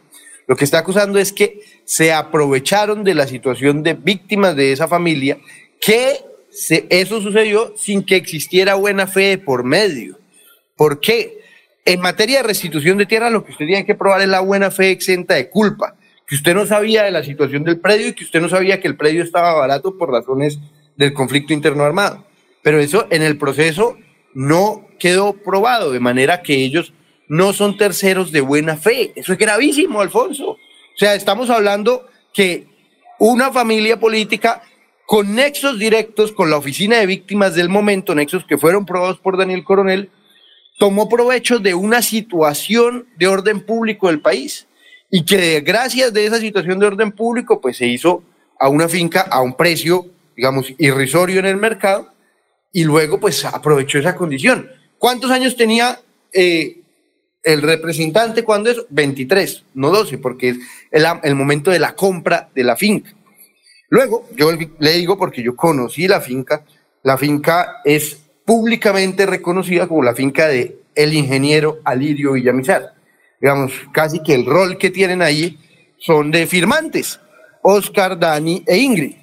Nosotros indagamos en, la, en todo el pueblo, en las tiendas, con mayordomos, con todo el mundo. Eso, digamos, es un negocio abiertamente reconocido de Alirio Villamizar. ¿Y cuál es el asunto? Que Alirio Villamizar, o cuál es un asunto, que Alirio Villamizar, siendo senador, puso a su hijo a recibir un subsidio de agroingreso seguro. Pero además, siendo senador, en la reforma tributaria del momento que él estaba, puso a los beneficiarios de agroingreso seguro a recibir unas rentas exentas de tributación. O sea, mejor dicho, eso aquí se combina cuanta cosa. Y en este momento la restitución de la tierra, sí, depende de un juzgado, pero a su vez, lo que a mí me parece muy importante que los medios indaguen es la decisión del juzgado de entregar la tierra depende de la Unidad Nacional de Protección para poder ir. Y le pregunto, ¿tiene alguna injerencia el representante de Centro Democrático sobre la Unidad Nacional de Protección, una oficina de gobierno? ¿Sí? Aquí es donde está el asunto y donde está la traba para que se le devuelva la finca a la gente. Yo conozco a esta familia víctima y es reprochable que una, una familia que sus, la mayoría son varios hijos, la mayoría no pudo ir a una universidad, ha tenido una vida de necesidades, mil eh, dificultades propias del desplazamiento y el despojo, le alarguen y le alarguen. Vea, ellos interpusieron dos tutelas para después de la decisión judicial con el objetivo de alargar y alargar la cosa. Entonces, yo no puedo creer que nosotros, eh, digamos, en cualquier canal público de comunicación, eh, validemos esas, esos movimientos de un representante político en Santander. Eso es un abuso. Sí, ahora, eh, sobre esta situación, eh, señor concejal, sobre la restitución de esa finca. Eh, ¿quién, ¿Quién podría decir? Porque es que Oscar Villamizar nos dice acá, usted dice que supuestamente porque él maneja también la unidad de protección eh, para, para ¿Cómo dilatar. para por eso, destrabar el sí, ¿qué, se debe hacer? Villamizar Firme una carta a la Unidad Nacional de Protección y al batallón diciendo, por favor, aceleren esta entrega, que lo único que hay que hacer es un certificado que diga, se puede ir. Eso es lo único que hay que hacer. Y Oscar Villamizar debería ser en la diligencia, en la, digamos, en la, en la buena fe, en, incluso tocándose el corazón, decirle a la Unidad Nacional de Protección, oiga, por favor, saquen el concepto, es que han pasado 216 días, yo los cuento, yo sé si ustedes los ven, 216 días. Cuando dijeron en los próximos tres tiene que entregar la finca. Y eso, en una 70 hectáreas de caucho que produce una cantidad de plata, y le, y le digo, Alfonso, hay una situación muy complicada que tenemos que tener todos en la mira. Es muy usual que estos predios de restitución de tierras los entregan vueltos nada, incluso quemados. Y cuando usted escucha a una persona diciendo que, uy, sería una pena si nosotros llegamos a entregar el predio y eh, lo devuelven quemado, eso a los oídos de una víctima se escucha como una amenaza, porque esto es una conducta recurrente en casos de restitución de tierras. Entonces, esto está en peligro. Bueno. Nosotros indagamos allá en la finca, por ejemplo, a, a los empleados les dieron la orden de parar, de no meterle un solo peso más desde que salió la sentencia a los palos de caucho. Entonces, pues van a entregar una finca ruinosa. Ahora, eh, Entonces, eso es una situación muy grave de este departamento y una realidad sí, claro. que debería estremecernos, que debería dolernos y que debería movilizar a la gente para cómo van a elegir a un personaje que tenga semejantes eh, conductas. Ahora, Carlos, él dice que vale más las reformas y el sistema productivo que le han colocado a la finca que la propia finca. Eh, ellos de alguna manera, por eso, Pero, ellos dicen, pero, nosotros invertimos ¿sabemos de eso, ¿quién nos va a pagar plata, eso? no? ¿Cómo? 497 millones de agroingresos seguro. Ja, imagínese esa vaina. O sea, yo no puedo creer el nivel de, de desfachatez para cobrar o para estar esperando que le paguen una mejora que no se la van a pagar porque él no es tercero exento de buena fe. Él- la desfachatez para cobrar una mejora que ellos sacaron con agroingreso seguro. Pucha, es que todavía desvían fondos de la nación y todavía esperan los vueltos. Yo, yo no entiendo nosotros cómo aceptamos esas conductas aquí en este departamento. O sea, cómo no es un escándalo que estén cobrando las mejoras que sacaron con agroingreso seguro plata que era para, las, para los campesinos. Es que les llegó la hora de devolver lo que sí debería ir para, para los campesinos. Y ellos dicen, Oye, no, eso vale mucho más las mejoras que nosotros hicimos que la finca. Carreta, la finca vale una plata significativa. Eso no es una finquita, eso es un fincón. Y esas hectáreas de caucho producen. Entonces lo que ellos están haciendo es tratar de extender, nosotros esto lo analizamos con varios abogados, tratar de extender en el tiempo la entrega de la finca para sacarle la mayor cantidad de plata que le puedan sacar. Es Bueno. eso así de simple. Bueno, muchas gracias, Carlos. Se nos acabó el tiempo. Muy amable por haber estado en, en Radio Melodía. Lo vamos a requerir siempre que se produzcan noticias de esta u otra naturaleza. Muy amable, muy gentil. Bueno, Alfonso, y pues a sus oyentes también decirles que es una lástima que el Consejo haya negado el alivio correcto, el alivio del 30, y pues que nosotros seguimos dándole como siempre. Bueno, son las... Eh, sí, cuénteme, Eliezer. Eliezer. Como una cosita final para Carlos Felipe. Sí. Ustedes van a difundir en los medios el tema en el cual le aclaren a la gente por qué votaron en contra o van a, dejar, van a dejar que la noticia siga haciendo carrera, eh, calificándolos como o- opositores a la posibilidad de hacerle una rebaja a la comunidad. No, yo creo que eso está bien. Yo, por ejemplo, en mis redes puse un video contando el sentido del voto, por qué tan... Pues yo, digamos que en verdad siento que esto no tiene un impacto significativo porque quien ve el debate, pues vio, sabe que es una carretazo. Y, y pues yo, digamos, a quien me pregunta le he aclarado, un par de personas me han preguntado, pero sí, lo que también tenemos que hacer es una invitación a, a una mm, disputa política leal. Yo sé esta pieza de dónde salió, esta pieza gráfica salió de las mismas mayorías del Consejo que ven en esto una oportunidad, digamos, de, de difamar. Pero eso, pues no tiene lío. Nosotros simplemente lo aclaramos y, y antes, pues ahí quien queda mal es, es el, la mayoría del Consejo. Bueno, muchas gracias, eh, Carlos eh, Felipe eh, Parra. Muy gentil por haber estado aquí en Radio Melodía. Buen día. Adiós. Son las 6 y 52. Melodía es la radio que lo tiene todo. Noticias. Deportes. Música. Variedades.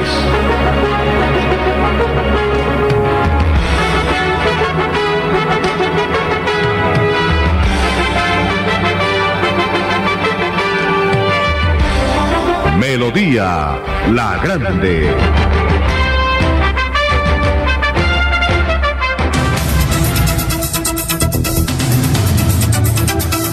Vamos con noticias inmediatamente, don Jorge. Lo escuchamos a esta hora. Estamos en Radio Melodía. Así es, don Alfonso. Sí, siga.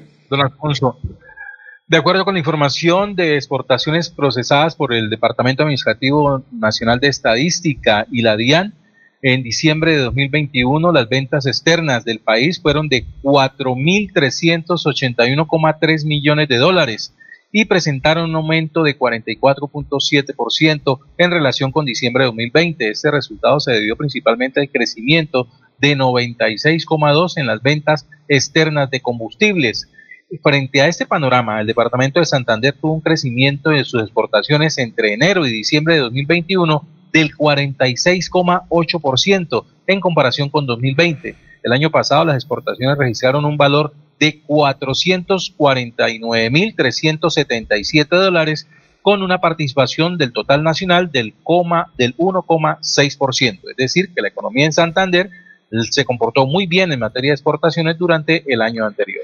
Eh, 6 y 54, don Ernesto, lo escuchamos. Eh, todos recordamos a Luis Fernando Castañeda. El Chumi. El popular Chumi. Claro. Concejal de Bucaramanga. ¿Qué pasó? Eh, bueno, ha llegado a la campaña de Néstor Díaz al Senado de la República. Así lo expresa en sus redes el hombre que tiene eh, las mujeres como su gran campaña. Eso es lo que nos han contado y así lo ha publicado también en sus redes sociales, tanto él como diferentes simpatizantes. Eh, la cosa política que se mueve ahí con Néstor Díaz, que está en el Centro Democrático al Senado de la República. Muy bien. Don Eliezer, lo escuchamos.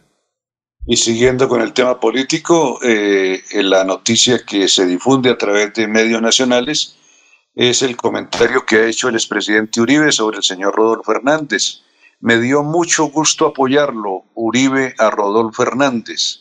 El expresidente Álvaro Uribe dio ayer lunes su opinión sobre el exalcalde de Bucaramanga y actual candidato a la presidencia, Rodolfo Hernández.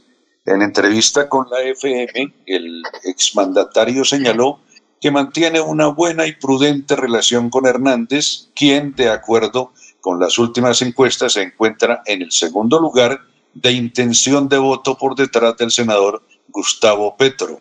Uribe también recordó que apoyó su candidatura a la alcaldía de la capital de Santander en 2015 y le brindó su respaldo durante su gestión entre 2016 y 2019.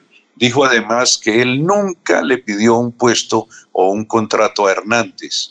Entre comillas, el doctor Rodolfo Hernández a mí me dio mucho gusto apoyarlo cuando era candidato a la alcaldía de Bucaramanga. Nunca fui a su oficina. Él mismo ha reconocido que nunca le pedí un puesto, mucho menos un contrato, lo cual es totalmente ajeno a mi vida pública.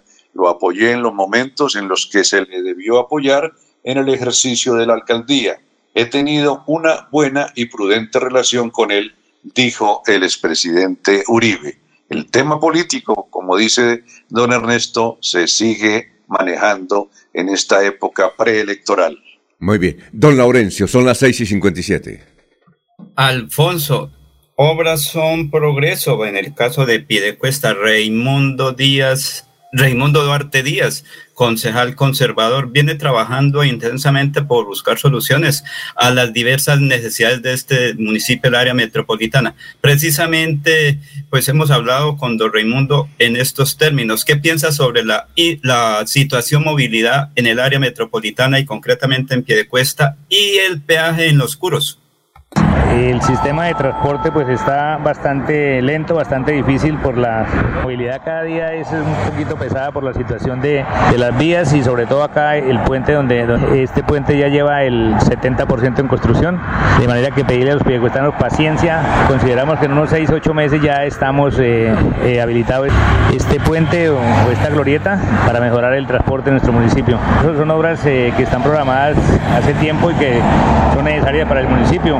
Pero Piedecuesta tiene agua y tierras para el futuro. Sí, por eso Piedecuesta debe ser la capital del área metropolitana. Piedecuesta es la única ciudad que tiene tierras para seguir creciendo y tiene la suficiente agua para sostener eh, la cantidad de viviendas que, que se proyecten a, a, futuro. El ingreso de Piedecuesta es el pescadero, pero allí está ubicado el peaje. ¿Cómo mejorar la movilidad en el peaje? Porque lo de los peajes es de invías y ahí la, la solución sería ampliar a, a, doble carril por cada espacio porque eh, realmente es cierto la incomodidad de ese, de ese peaje es, es, bastante incómodo ya que lo he recorrido y, y, dura uno en el peaje hasta media hora esperando para pagar.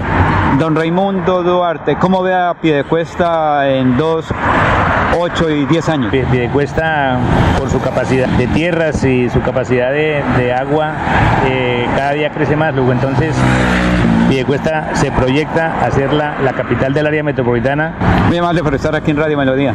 A usted, Laurencio, y un saludo para todos sus radioescuchas. Muy bien, eh, don eh, Raimundo Duarte, un señor que llegó de Boyacá hace muchísimos años, pero eh, ha contribuido con el desarrollo del municipio de Piedecuesta desde de, de hace unos 40 años. Eh, entregando empleo, eh, promueve empleo a través de sus diferentes actividades. Bueno, eh, sí, cuénteme. Y precisamente, pues ya estamos eh, con la aeronave lista para el vuelo a la Mesa de los Santos. Pasaremos por Piedecuesta y conoceremos cómo es ese trancón ahora más tardecito. Pues ¿Ya se va o qué? En 10 minutos. ¿Ah, ¿En 10 minutos Señor. se va? ¿En 10 minutos se va? No, ya, ya, ya. Pasemos por Piedecuesta sobre 10 minutos. Ah, muy bien, y... perfecto vamos saliendo. Yo, Mañana estaremos otra vez ahí pendientes y si el caso hay algo extraordinario por la vía, pues nos estaremos comunicando, Alfonso. Oiga, aquí va a decir. Yo me uno a Laurencio, también lo dejo. Ah, muy bien, perfecto. Y compórtense bien en la Mesa de los Santos. Saludes a un Jorgin Pérez Cardoso, sí, señor. gran dirigente. No, yo, ¿Ah? Al mono, al mono alcalde de Los Santos, estaremos. Ah, muy bien. Yo no voy por la Piedecuesta porque por allá no hay predios. Digo, en la Mesa de los Santos, ¿no? Para la Mesa de los Santos más que 10 predios. Un abrazo, muchachos. Muchas gracias. Me alegra mucho haberles podido acompañar en esta mañana. Feliz y maravilloso día. Muy bien, don Ernesto. Y si se, y si se encuentra don Laurencio, don Ya Céspedes, envíele un saludo a ese gran promotor que est estaba en Barranquilla acompañando a la Selección Colombia no sabemos si ya está en Argentina, pero es lo que es apoyar causas deportivas interesantes, lo hace el gran Jan Céspedes. Bueno, no, y ¿cómo Jan sí le hizo fuerza a la selección, le quiero ¿Cómo? decirle. ¿Cómo? Que Jan sí le hizo mucha fuerza a la selección Colombia, la apoyó durante todo el tiempo. No, no y como es... otros que van a sacarse fotos, ¿no? Ah, sí, y, y este, y ese, y ese indirectado, ¿para quién es? Eh, siete, no, no sé quién estará publicando fotos, es que mucho mal allá, eh, sobre todo eh, gerentes de campaña, candidatos, van y se toman la foto para decir que sí están acompañando a la selección Colombia, sobre todo en esta época electoral. Muy bien. Eh, hay que ir a Barranquilla para acompañar la selección, muchachos. Muy bien. Son las 7 de la mañana, un minuto, ya está Diego ahí, vamos a una pausa, estamos en Radio Melodía. Aquí Bucaramanga, la bella capital de Santander. Transmite Radio Melodía, Estación Colombiana, HJMH, 1080 kilociclos, 10.000 vatios de potencia en antena, para todo el oriente colombiano. Cadena Melodía, la radio líder de Colombia. El sábado 5 y domingo 6 de febrero estará en Bucaramanga el doctor Ricardo González de la Unidad Médica Biológica atendiendo en su consultorio en el barrio Fontana, calle 101 1877. Agende su cita médica. Tratamientos con medicamentos naturales. Recuerde, este sábado 5 y domingo 6 de febrero estará en Bucaramanga el doctor Ricardo González. Agende su cita médica sin costo llamando a la línea 313 392 2623 313 392-2623. Estas son últimas noticias, las noticias de la hora. Saludos desde el Centro de Producción Internacional de UCI Noticias. Florentino Mesa les presenta la vuelta al mundo en 120 segundos. Bienvenidos. Rusia no retrocederá ante la amenaza de sanciones de Washington por las tensiones en Ucrania, afirmó la embajada rusa en Estados Unidos antes de la conversación telefónica prevista para hoy entre el ministro de Exteriores ruso, Sergei Lavrov, y el secretario de Estado de Estados Unidos, Anthony Blinken. El Departamento de Estado de Estados Unidos ordenó a los familiares de sus empleados en la Embajada de Bielorrusia que abandonen el país ante la preocupante y poco habitual concentración de fuerzas militares rusas en la frontera con Ucrania. La Organización Mundial de la Salud OMS alertó sobre las decenas de miles de toneladas de desechos sanitarios adicionales como consecuencia de la pandemia y dijo que teme que tengan un impacto muy negativo para la salud y el medio ambiente en el planeta entero. El asesinato a balazos del reportero Roberto Toledo en el occidental estado mexicano de Michoacán conmocionó una vez más al gremio periodístico de México y al país al tratarse del cuarto comunicador muerto en menos de un mes. La Fiscalía de Nicaragua anunció el inicio de juicios a unos 46 opositores encarcelados entre mayo y noviembre de 2021, incluyendo siete aspirantes a la presidencia, arrestados tras anunciar su interés de disputarle el poder al mandatario sandinista Daniel Ortega. El presidente de Perú, Pedro Castillo, anunció que conformará un nuevo gabinete de ministros para renovar al que lideró la primera ministra Mirta Vázquez, quien informó que renunció ante la imposibilidad de lograr consensos en beneficio del país. Al menos 11 personas murieron y otras 32 resultaron heridas en Quito tras una luz de lodo que afectó a algunos barrios del oeste de la capital ecuatoriana, que fue azotada por un fuerte aguacero con un récord de precipitaciones, según confirmaron las autoridades. La Autoridad Nacional Palestina celebró la publicación del informe de Amnistía Internacional en el que calificó a Israel de estado de apartheid y pidió a la comunidad internacional reaccionar incluso con sanciones. Esta fue la vuelta al mundo en 120 segundos. Escúchenos en la página web www.melodiaenlinea.com. A tus pies, Deportivos Carvajal. En ropa deportiva y calzado tenemos las mejores marcas del mundo. Deportivos Carvajal, las tiendas deportivas número uno de Bucaramanga, presentan a Diego Galvis desde Orlando, Florida, con sus deportes, actualidad noticiosa y curiosidades del mundo.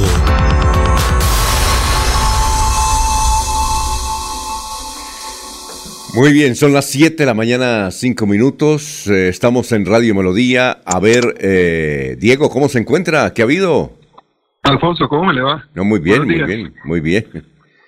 ¿Cómo hacemos para levantar el ánimo? Ya tocó, ¿Ah? madrugar a, hacer fuerza, sí, señor. ¿Cómo, ¿Cómo se hace para levantar el ánimo?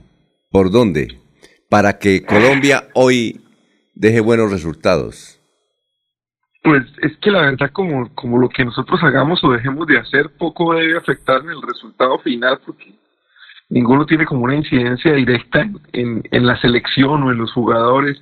Sí creo que los mensajes de apoyo y, y las campañas que se han hecho deberían de una u otra forma motivar, ¿no? Eh, eso podría afectar y, y, y con las redes sociales y con los jugadores que leen ese tipo de cosas, pues pues puede servir el, el, no escuchar tanto comentario negativo y tratar de escuchar comentario positivo, pero, pero nuestra incidencia en el juego final es muy poca, ¿no? Es, es mínima. Eh, entonces, energía únicamente a los que creen en las energías y los que creen en la buena vibra y en todo ese tipo de cosas, pues mandar un poquito de fuá, como, como dicen en el, en el Twitter, a ver si entre todos levantamos la selección, pero está muy complicado muy, muy difícil, Alfonso. Mire, la fecha de hoy arranca a las 3 de la tarde con Bolivia y Chile, luego a las 6 está Uruguay, Venezuela, seis y media Argentina, Colombia, siete y media de la noche Brasil, Paraguay y nueve de la noche Perú, Ecuador. Usted me pedía que le, que le dijera más o menos por dónde podemos llegar.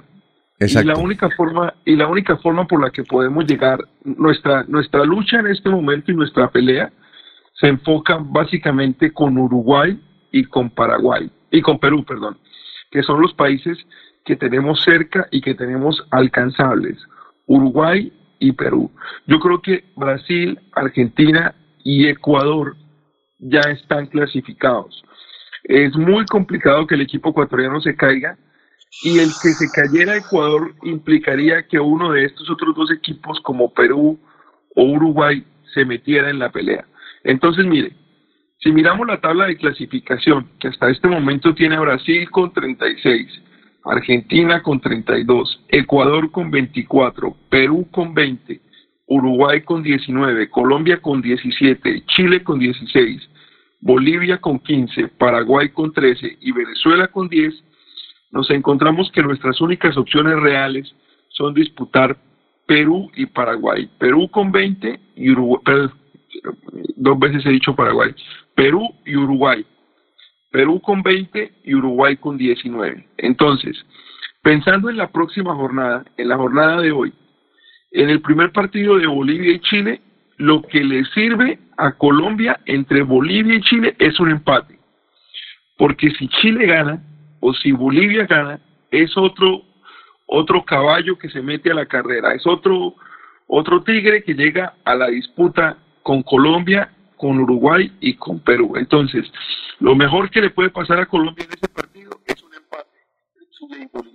Lógicamente ya no dependemos de nosotros únicamente. Desde todo punto de vista dependemos de los partidos de los rivales. En Uruguay-Venezuela, Uruguay-Venezuela, lo mejor que nos podría pasar es que Peckerman nos hiciera el milagro y le quitara puntos a Uruguay. Peckerman con la selección venezolana le pudiera quitar por lo menos un punto a Uruguay. Que le quitara y que por lo menos un empate nos serviría. O si no, pues lógicamente una victoria de Venezuela. Pero es muy complicado que Venezuela vaya a ganar Uruguay. Colombia-Argentina, pues es indudable que necesitamos una victoria de Colombia. Brasil-Paraguay.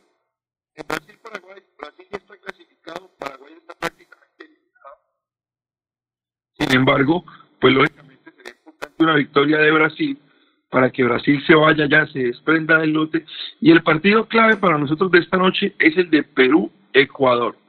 Perú juega de local. Tendríamos que esperar a que Ecuador le ganara a Perú. Que Ecuador se clasifique esta noche, que haga 27 puntos y que deje a Perú con 20.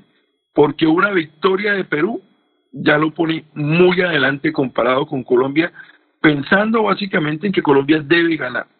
Entonces, en ese partido en particular, entre Ecuador y, entre Ecuador y Perú, para nosotros como selección, lo más importante sería que Ecuador se fuera en el resultado, que Ecuador ganara.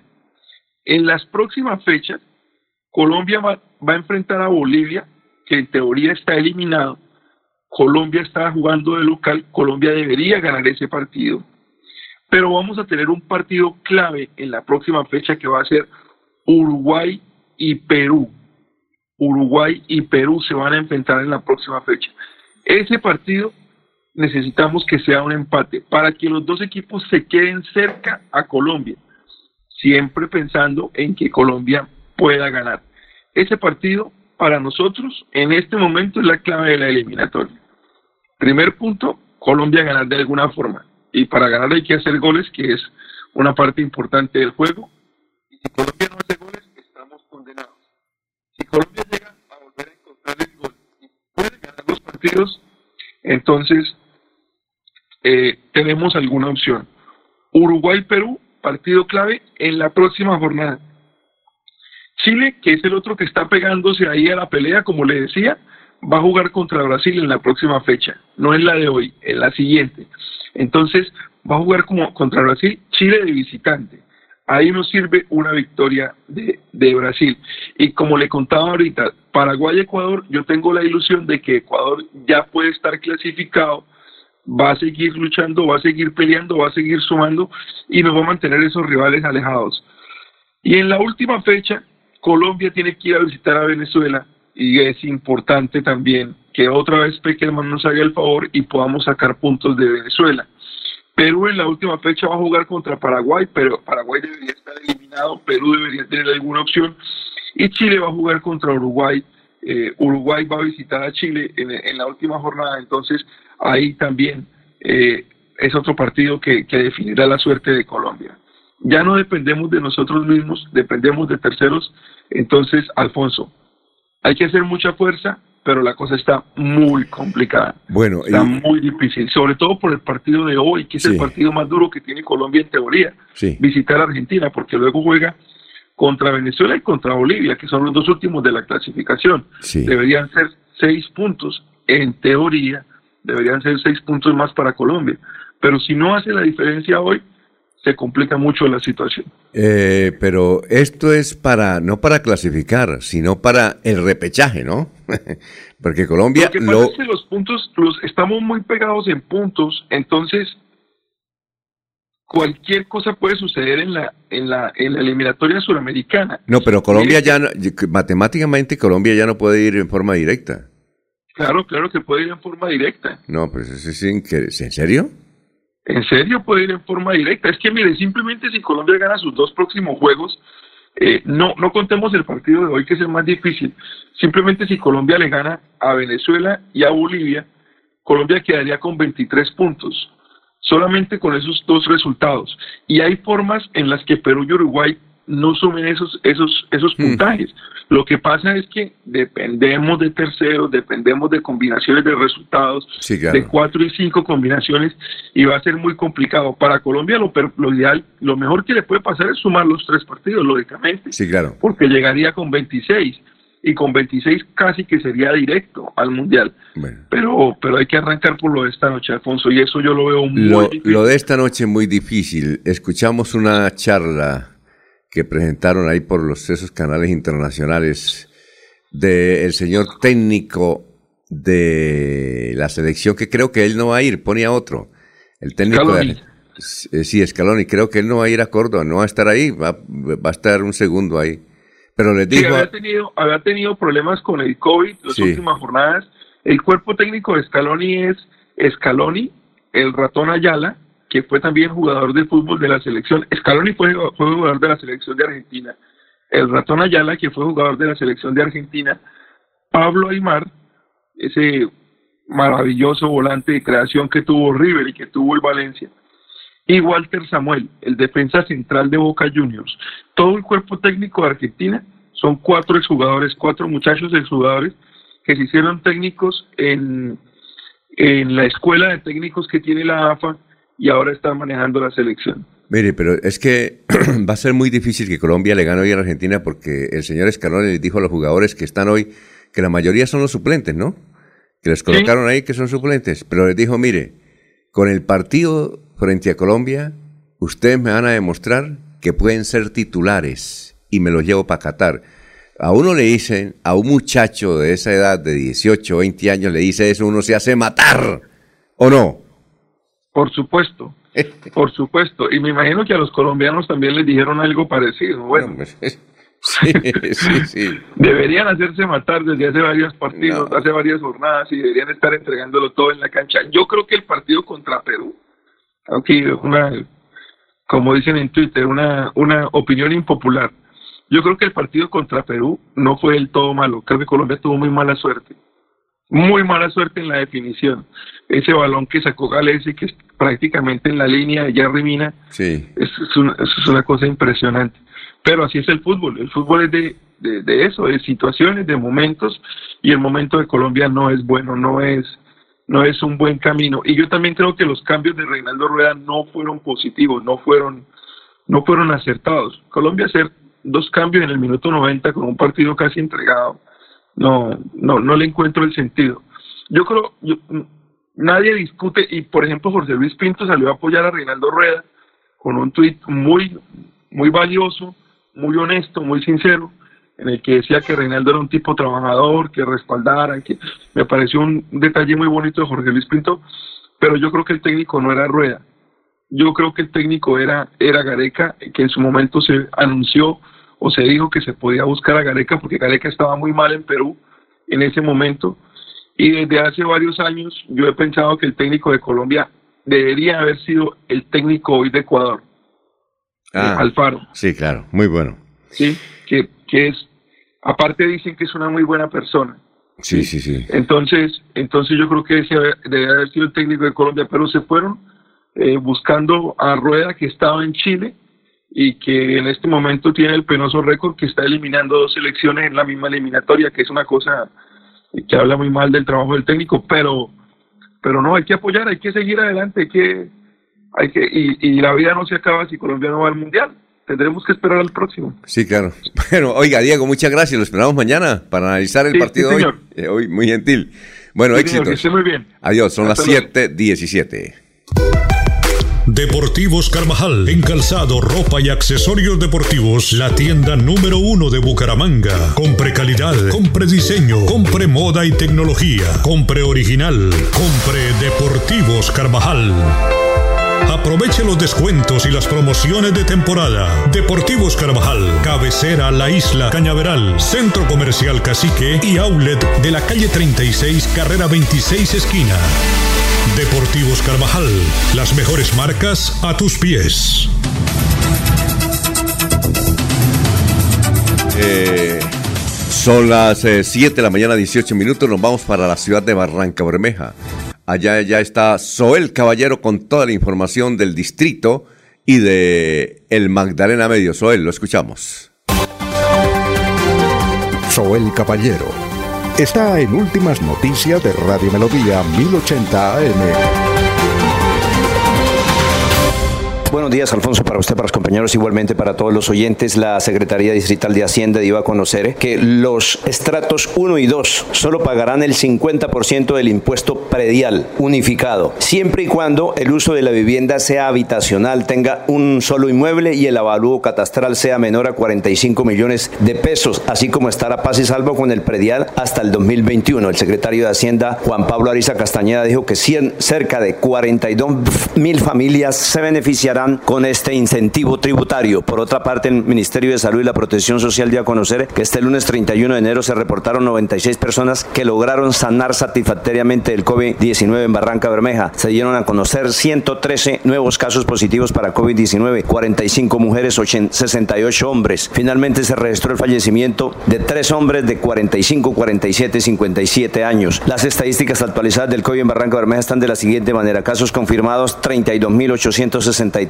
personas totalmente recuperadas 30.258. 1.537 ciudadanos recuperándose en casa bajo vigilancia médica. 64 ciudadanos hospitalizados. 23 pacientes en unidad de cuidados intensivos UCI. 981 personas fallecidas. Casos activos en Barranca Bermeja 1.624. Noticias con las que amanece el distrito. Continúen compañeros en estudios en últimas noticias de Melodía 1080 AM. Yo sé que es lo bueno.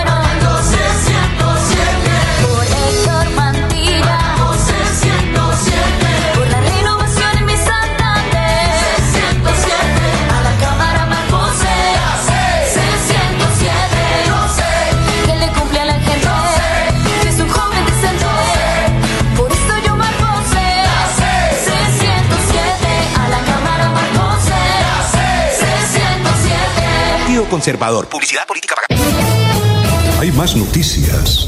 Muchas noticias, muchas noticias en Melodía 1080 AM. Ya son las 7 de la mañana, 20 minutos. Oye, Jorge. Jorge está ahí, ¿verdad? Sí, señor. Oiga, Jorge, eh, lo que no sabíamos era que en Paraguay a la gente le gusta el vallenato. Yo recuerdo hace como unos- Bastante. yo no, pero vea, yo recuerdo hace como unos 20 años que yo le pregunté a un amigo aquí en Bucaramanga que estuvo viviendo en Paraguay y le dije, oye, ¿y allá el vallenato? Dijo, no, allá no ha pegado, hermano. Yo llevé un cassette, cuando eso era cassette, llevé un cassette con vallenato y allá dijeron, no, eso es de eso, eso es de una tribu de Colombia, esa música no, no, no nos gusta. Pero ahora veo que eso está inundado de vallenato en el Paraguay, ¿no es cierto? ¿No le causó sorpresa eso? Mm, eh, Sí, sí, obviamente causa sorpresa, pero, pero si miramos el antecedente, don Alfonso, hacia el sur del continente se ha despertado un gusto por, por ese género musical. Recordemos las imágenes del futbolista argentino Messi, Lionel Messi, interpretando precisamente canciones del binomio de oro. Parece que pega muy bien el binomio de oro allá hacia el sur de, de, de la América. ¿Y qué fue lo que ocurrió este fin de semana allá en una ciudad de Paraguay que es un país, un país supremamente pequeño? Si se refiere a lo de la influencer eh, en un espectáculo. ¿Ella un de dónde? concierto de ¿Ella ballet- es, ¿Ella es paraguaya o colombiana? Entiendo que es paraguaya. Ajá. Es paraguaya, es esposa de un futbolista. ¿Paraguayo también? Y- ¿O de dónde?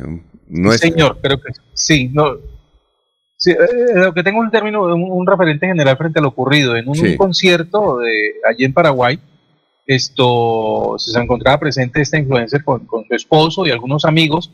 El espectáculo comprendía la presentación de la agrupación El Binomio de Oro, ¿sí? Y eh, dentro del espectáculo se presentó un tiroteo eh, que terminó desafortunadamente con el cobro de, la vida de esta influencer, esta comunicadora e influencer, eh, quien recibió un impacto de bala a consecuencia de esta situación que se generó allí, lo que le produjo la, muerte. Entonces, eh, sí es un hecho bastante impresionante allí, la, que fue cubierto por la prensa paraguaya, y lo que llamó la atención fue precisamente la, la, la, pasión y, la entrega como los asistentes disfrutaban de, de la música del binomio de oro.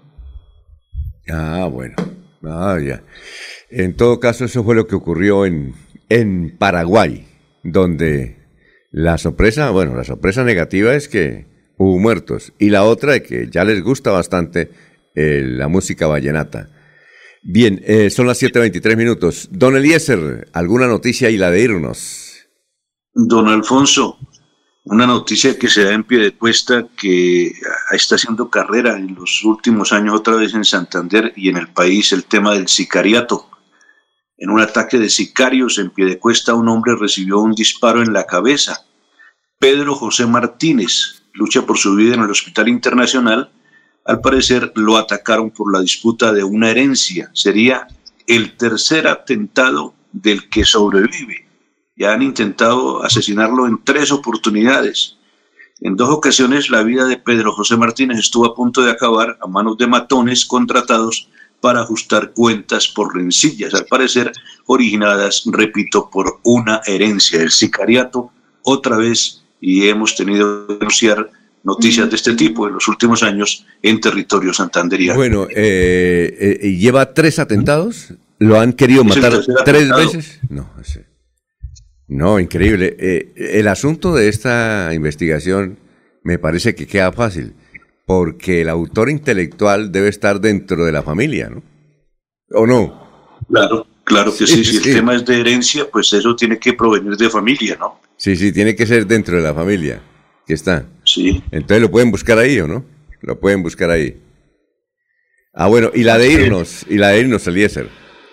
La de irnos es que hoy me pongo la de Colombia con todo el corazón a apoyar al país. La esperanza es lo último que se pierde, Alfonso. Un feliz día para todos. ¿Y qué tal que haya una sorpresa? La sorpresa es que gane, ¿no? Yo no lo veo tan sorpresa, porque así como a- a- comentaban con Diego, si usted le dice a los jugadores de Argentina que hay que meterla toda, pues los de Colombia también tendrán que meterla toda, y es posible que en esta oportunidad sí se nos dé, Alfonso. Ah, sí. El, el partido va a estar entretenido. Lo berraco es. es como dice un locutor de Winsport, ah, mucha uña comida hoy, ¿no?